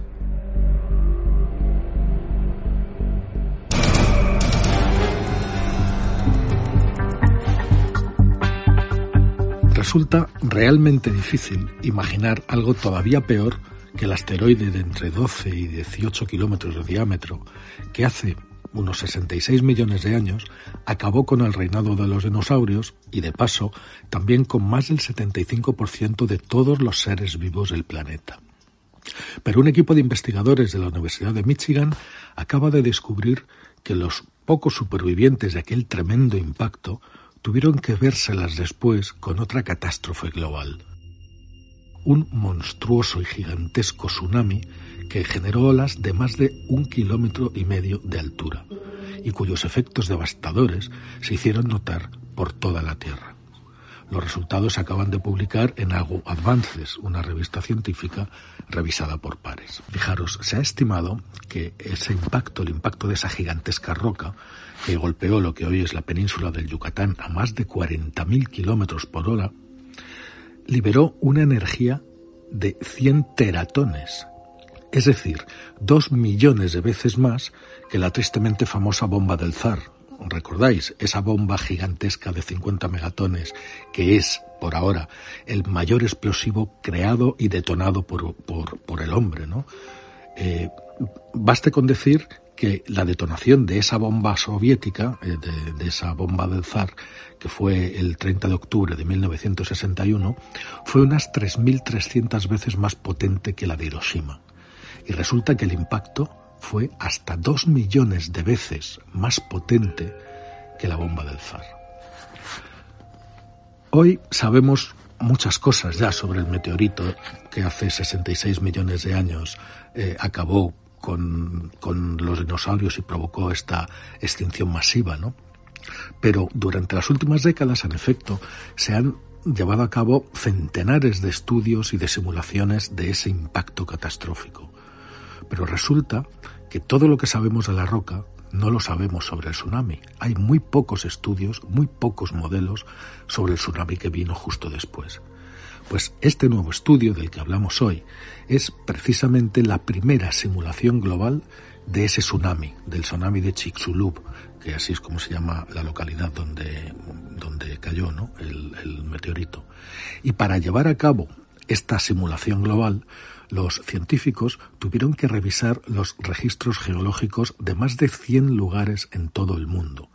Solamente así pudieron encontrar la evidencia suficiente que respaldara las predicciones de su modelo sobre la trayectoria y la potencia que tuvo ese tsunami. El tsunami, escriben los científicos, eh, fue lo suficientemente fuerte como para perturbar y erosionar los sedimentos en las cuencas oceánicas al otro lado del planeta, dejando un vacío en los registros sedimentarios o un revoltijo de sedimentos más antiguos. Los registros, estos más de 100 registros geológicos examinados por los científicos, corresponden a los sedimentos marinos depositados justo antes o justo después del impacto del asteroide y, de la extensión masiva que provocó. Eh, los cálculos de los investigadores indican que la energía inicial del tsunami fue unas 30.000 veces superior que la liberada por el tsunami del Océano Índico en diciembre de 2004, o el de Indonesia, recordáis, que mató a más de 230.000 personas y que es uno de los tsunamis más grandes que se han registrado en la historia moderna. Bueno, pues 30.000 veces la potencia de ese tsunami. Las simulaciones muestran claramente que las gigantescas olas causadas por el impacto del asteroide se abrieron camino principalmente hacia el este y el noroeste en dirección al Atlántico Norte y hacia el suroeste a través de la vía marítima centroamericana, que en aquella época separaba, era un brazo de mar que separaba las dos Américas, hacia el Pacífico Sur. Bueno, en esas cuencas y en algunas áreas adyacentes, las velocidades de las corrientes submarinas llegaron a superar los 20 centímetros por segundo, os puede parecer poco, pero que es una velocidad lo suficientemente fuerte como para erosionar los sedimentos del lecho marino. En contraste, mm, la simulación indica que otros lugares tuvieron más suerte. El Atlántico Sur, el Pacífico Norte, el Océano Índico y el Mediterráneo, lo que hoy es el Mediterráneo, no estuvieron, estuvieron en gran medida protegidos de los efectos más fuertes de este tsunami devastador. Bueno, ¿qué hicieron los científicos? Pues modelaron un asteroide ni de 12 ni de 18 kilómetros, como no se sabe exactamente el tamaño, pues tiraron por la vía de en medio, ¿no? Y modelaron un asteroide de 14 kilómetros de diámetro, moviéndose a 12 kilómetros por segundo, es decir, más de 43.000 kilómetros por hora. ¿Y en su simulación qué pasó? Bueno, la roca golpeaba la corteza granítica cubierta de sedimentos y aguas oceánicas poco profundas, que fue donde cayó, y abrió un cráter de aproximadamente 100 kilómetros de diámetro y expulsó una densa nube de hollín, polvo, rocas, piedras y materiales a la atmósfera. Exactamente dos minutos y medio después del impacto, esa densa cortina de los materiales expulsados empujó una pared de agua hacia afuera, formando una ola, por breve tiempo, de hasta cuatro kilómetros y medio de altura. Esa ola después se calmó cuando esa eyección, esa, todo ese material, volvió a caer a tierra. Diez minutos después del impacto del asteroide y a 220 kilómetros de distancia del punto cero, una ola de tsunami de un kilómetro y medio de altura en forma de anillo y que se propagaba hacia el exterior desde el punto de impacto, empezó a barrer el océano en todas direcciones. Según el modelo, solo una hora después del impacto, el tsunami ya se había extendido fuera del Golfo de México hacia el Atlántico Norte. Y a las cuatro horas, las olas atravesaron también esa vía marítima centroamericana hacia el Pacífico. A las 24 horas, las olas ya habían cruzado la mayor parte del Pacífico desde el este y del Atlántico desde el oeste, y habían entrado en el Océano Índico por los dos lados. 48 horas después del impacto, enormes olas de tsunami llegaban a la mayoría de las costas de todo el mundo. Los científicos calcularon también que las alturas de las olas en mar abierto, en el Golfo de México, superaron los 100 metros de altura en mar abierto. Fijaros, os digo mar abierto porque en mar abierto hay mucha profundidad. Entonces el tsunami cuando se desplaza a través de todos los tsunamis, cuando se desplazan por el agua, no son olas, olas gigantescas, sino que son, son, son como olas un poco mayores que pasan de largo y van hacia la costa. ¿no?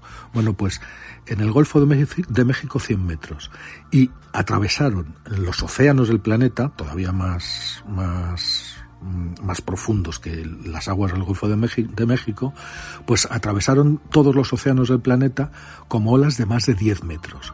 Claro, al acercarse a las costas, donde las aguas son cada vez menos profundas a medida que nos acercamos a la costa menos y menos profunda, esa ola de 10 metros se va haciendo cada vez más alta iban aumentando y según los científicos aumentaron drásticamente su tamaño. Según describen los autores de esta apasionante investigación, cualquier tsunami históricamente documentado palidece en comparación con este, con este tipo de impacto global. El paso siguiente, ahora, será terminar un nuevo estudio que los mismos científicos ya han empezado a hacer para determinar con más exactitud cuál fue el alcance de las inundaciones costeras que el tsunami causó en todo el mundo. Pero eso lo veremos dentro de un tiempo cuando este nuevo estudio esté hecho. Y por supuesto que os lo contaré.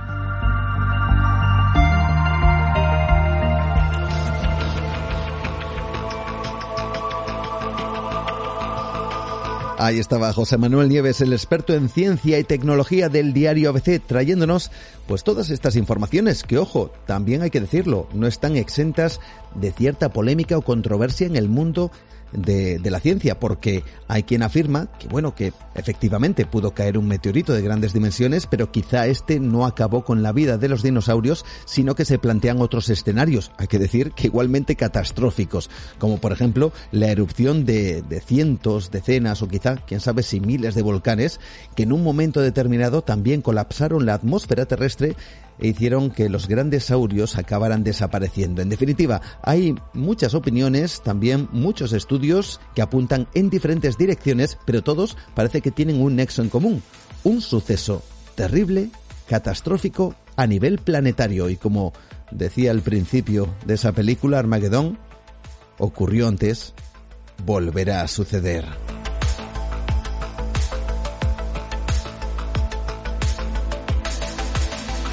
A punto de terminar de cerrar nuestra ventana al misterio durante esta semana, pero recordar que tenemos nuestro universo expandido, nueva dimensión premium. Esta semana viajamos a otro lugar igualmente extraño, igualmente lleno de secretos y de misterios, como es la mente humana, porque es capaz de ser manipulada a tal punto que incluso una persona, un individuo normal, sea convertido, programado, quizá en un asesino. Nuestro compañero Pablo Tresgallo Vallejo nos va a dar ciertas claves que tienen que ver, por ejemplo, con el uso de drogas en la principalmente en la Segunda Guerra Mundial, cómo convertían ciertas sustancias en personas, en soldados, que ya de por sí quizá estaban imbuidos por ese, ese, entorno totalmente bélico y totalmente violento, pero les convertían en algo más. Estas drogas, estas sustancias, convertían a estas personas en auténticas máquinas de matar. La manipulación, el control mental también se realizaba a través de, insisto, esas sustancias que transformaban la mente y el cuerpo de aquellos soldados. Es posible que en algún lugar, ahora mismo que estamos hablando, se esté realizando algo similar para el control mental, para crear un soldado durmiente, alguien que de repente, bajo una orden, haga que esa persona aparentemente normal se transforme en algo terrible? Aquí va un avance del programa del capítulo de esta semana de Nueva Dimensión Premium. Raymond. Sí, señor. Hay una pistola encima del armario. Por favor, mate al soldado Ingram. Ahogue al soldado Baker. Mátale. Claro, la invasión de Europa Oriental, cuando comenzó la guerra, que fue el primer uso generalizado de la pervitina a gran escala, esta droga sintética, pues el rendimiento de las tropas era tremendo. ¿Qué pasa? Que ellos, eh, al tomar esta, esta la pervitina, eh, podían estar mm, dos o tres noches sin dormir. Se fabricaban 800.000 tabletas al día, que es una barbaridad. La letal sustancia ha sido identificada ya oficialmente como el agente químico VX. No se conocen precedentes de atentados o asesinatos con esa arma. Ese incidente provocó que el mundo entero se preguntase cómo era esa sustancia letal. Normalmente se presenta como un líquido viscoso que no tiene sabor ni tampoco olor. Si se vaporiza, alcanza su nivel más mortífero. Los síntomas son variados, pero causa la muerte porque en pocos minutos impide respirar a quien ha estado en contacto con él.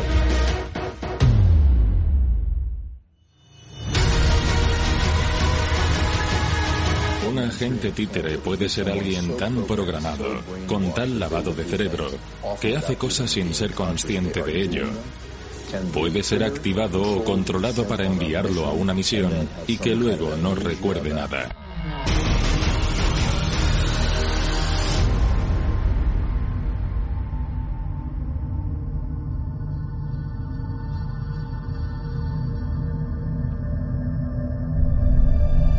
Gracias como siempre por vuestro apoyo, por dar ese salto a nuestro universo expandido, por vuestras aportaciones.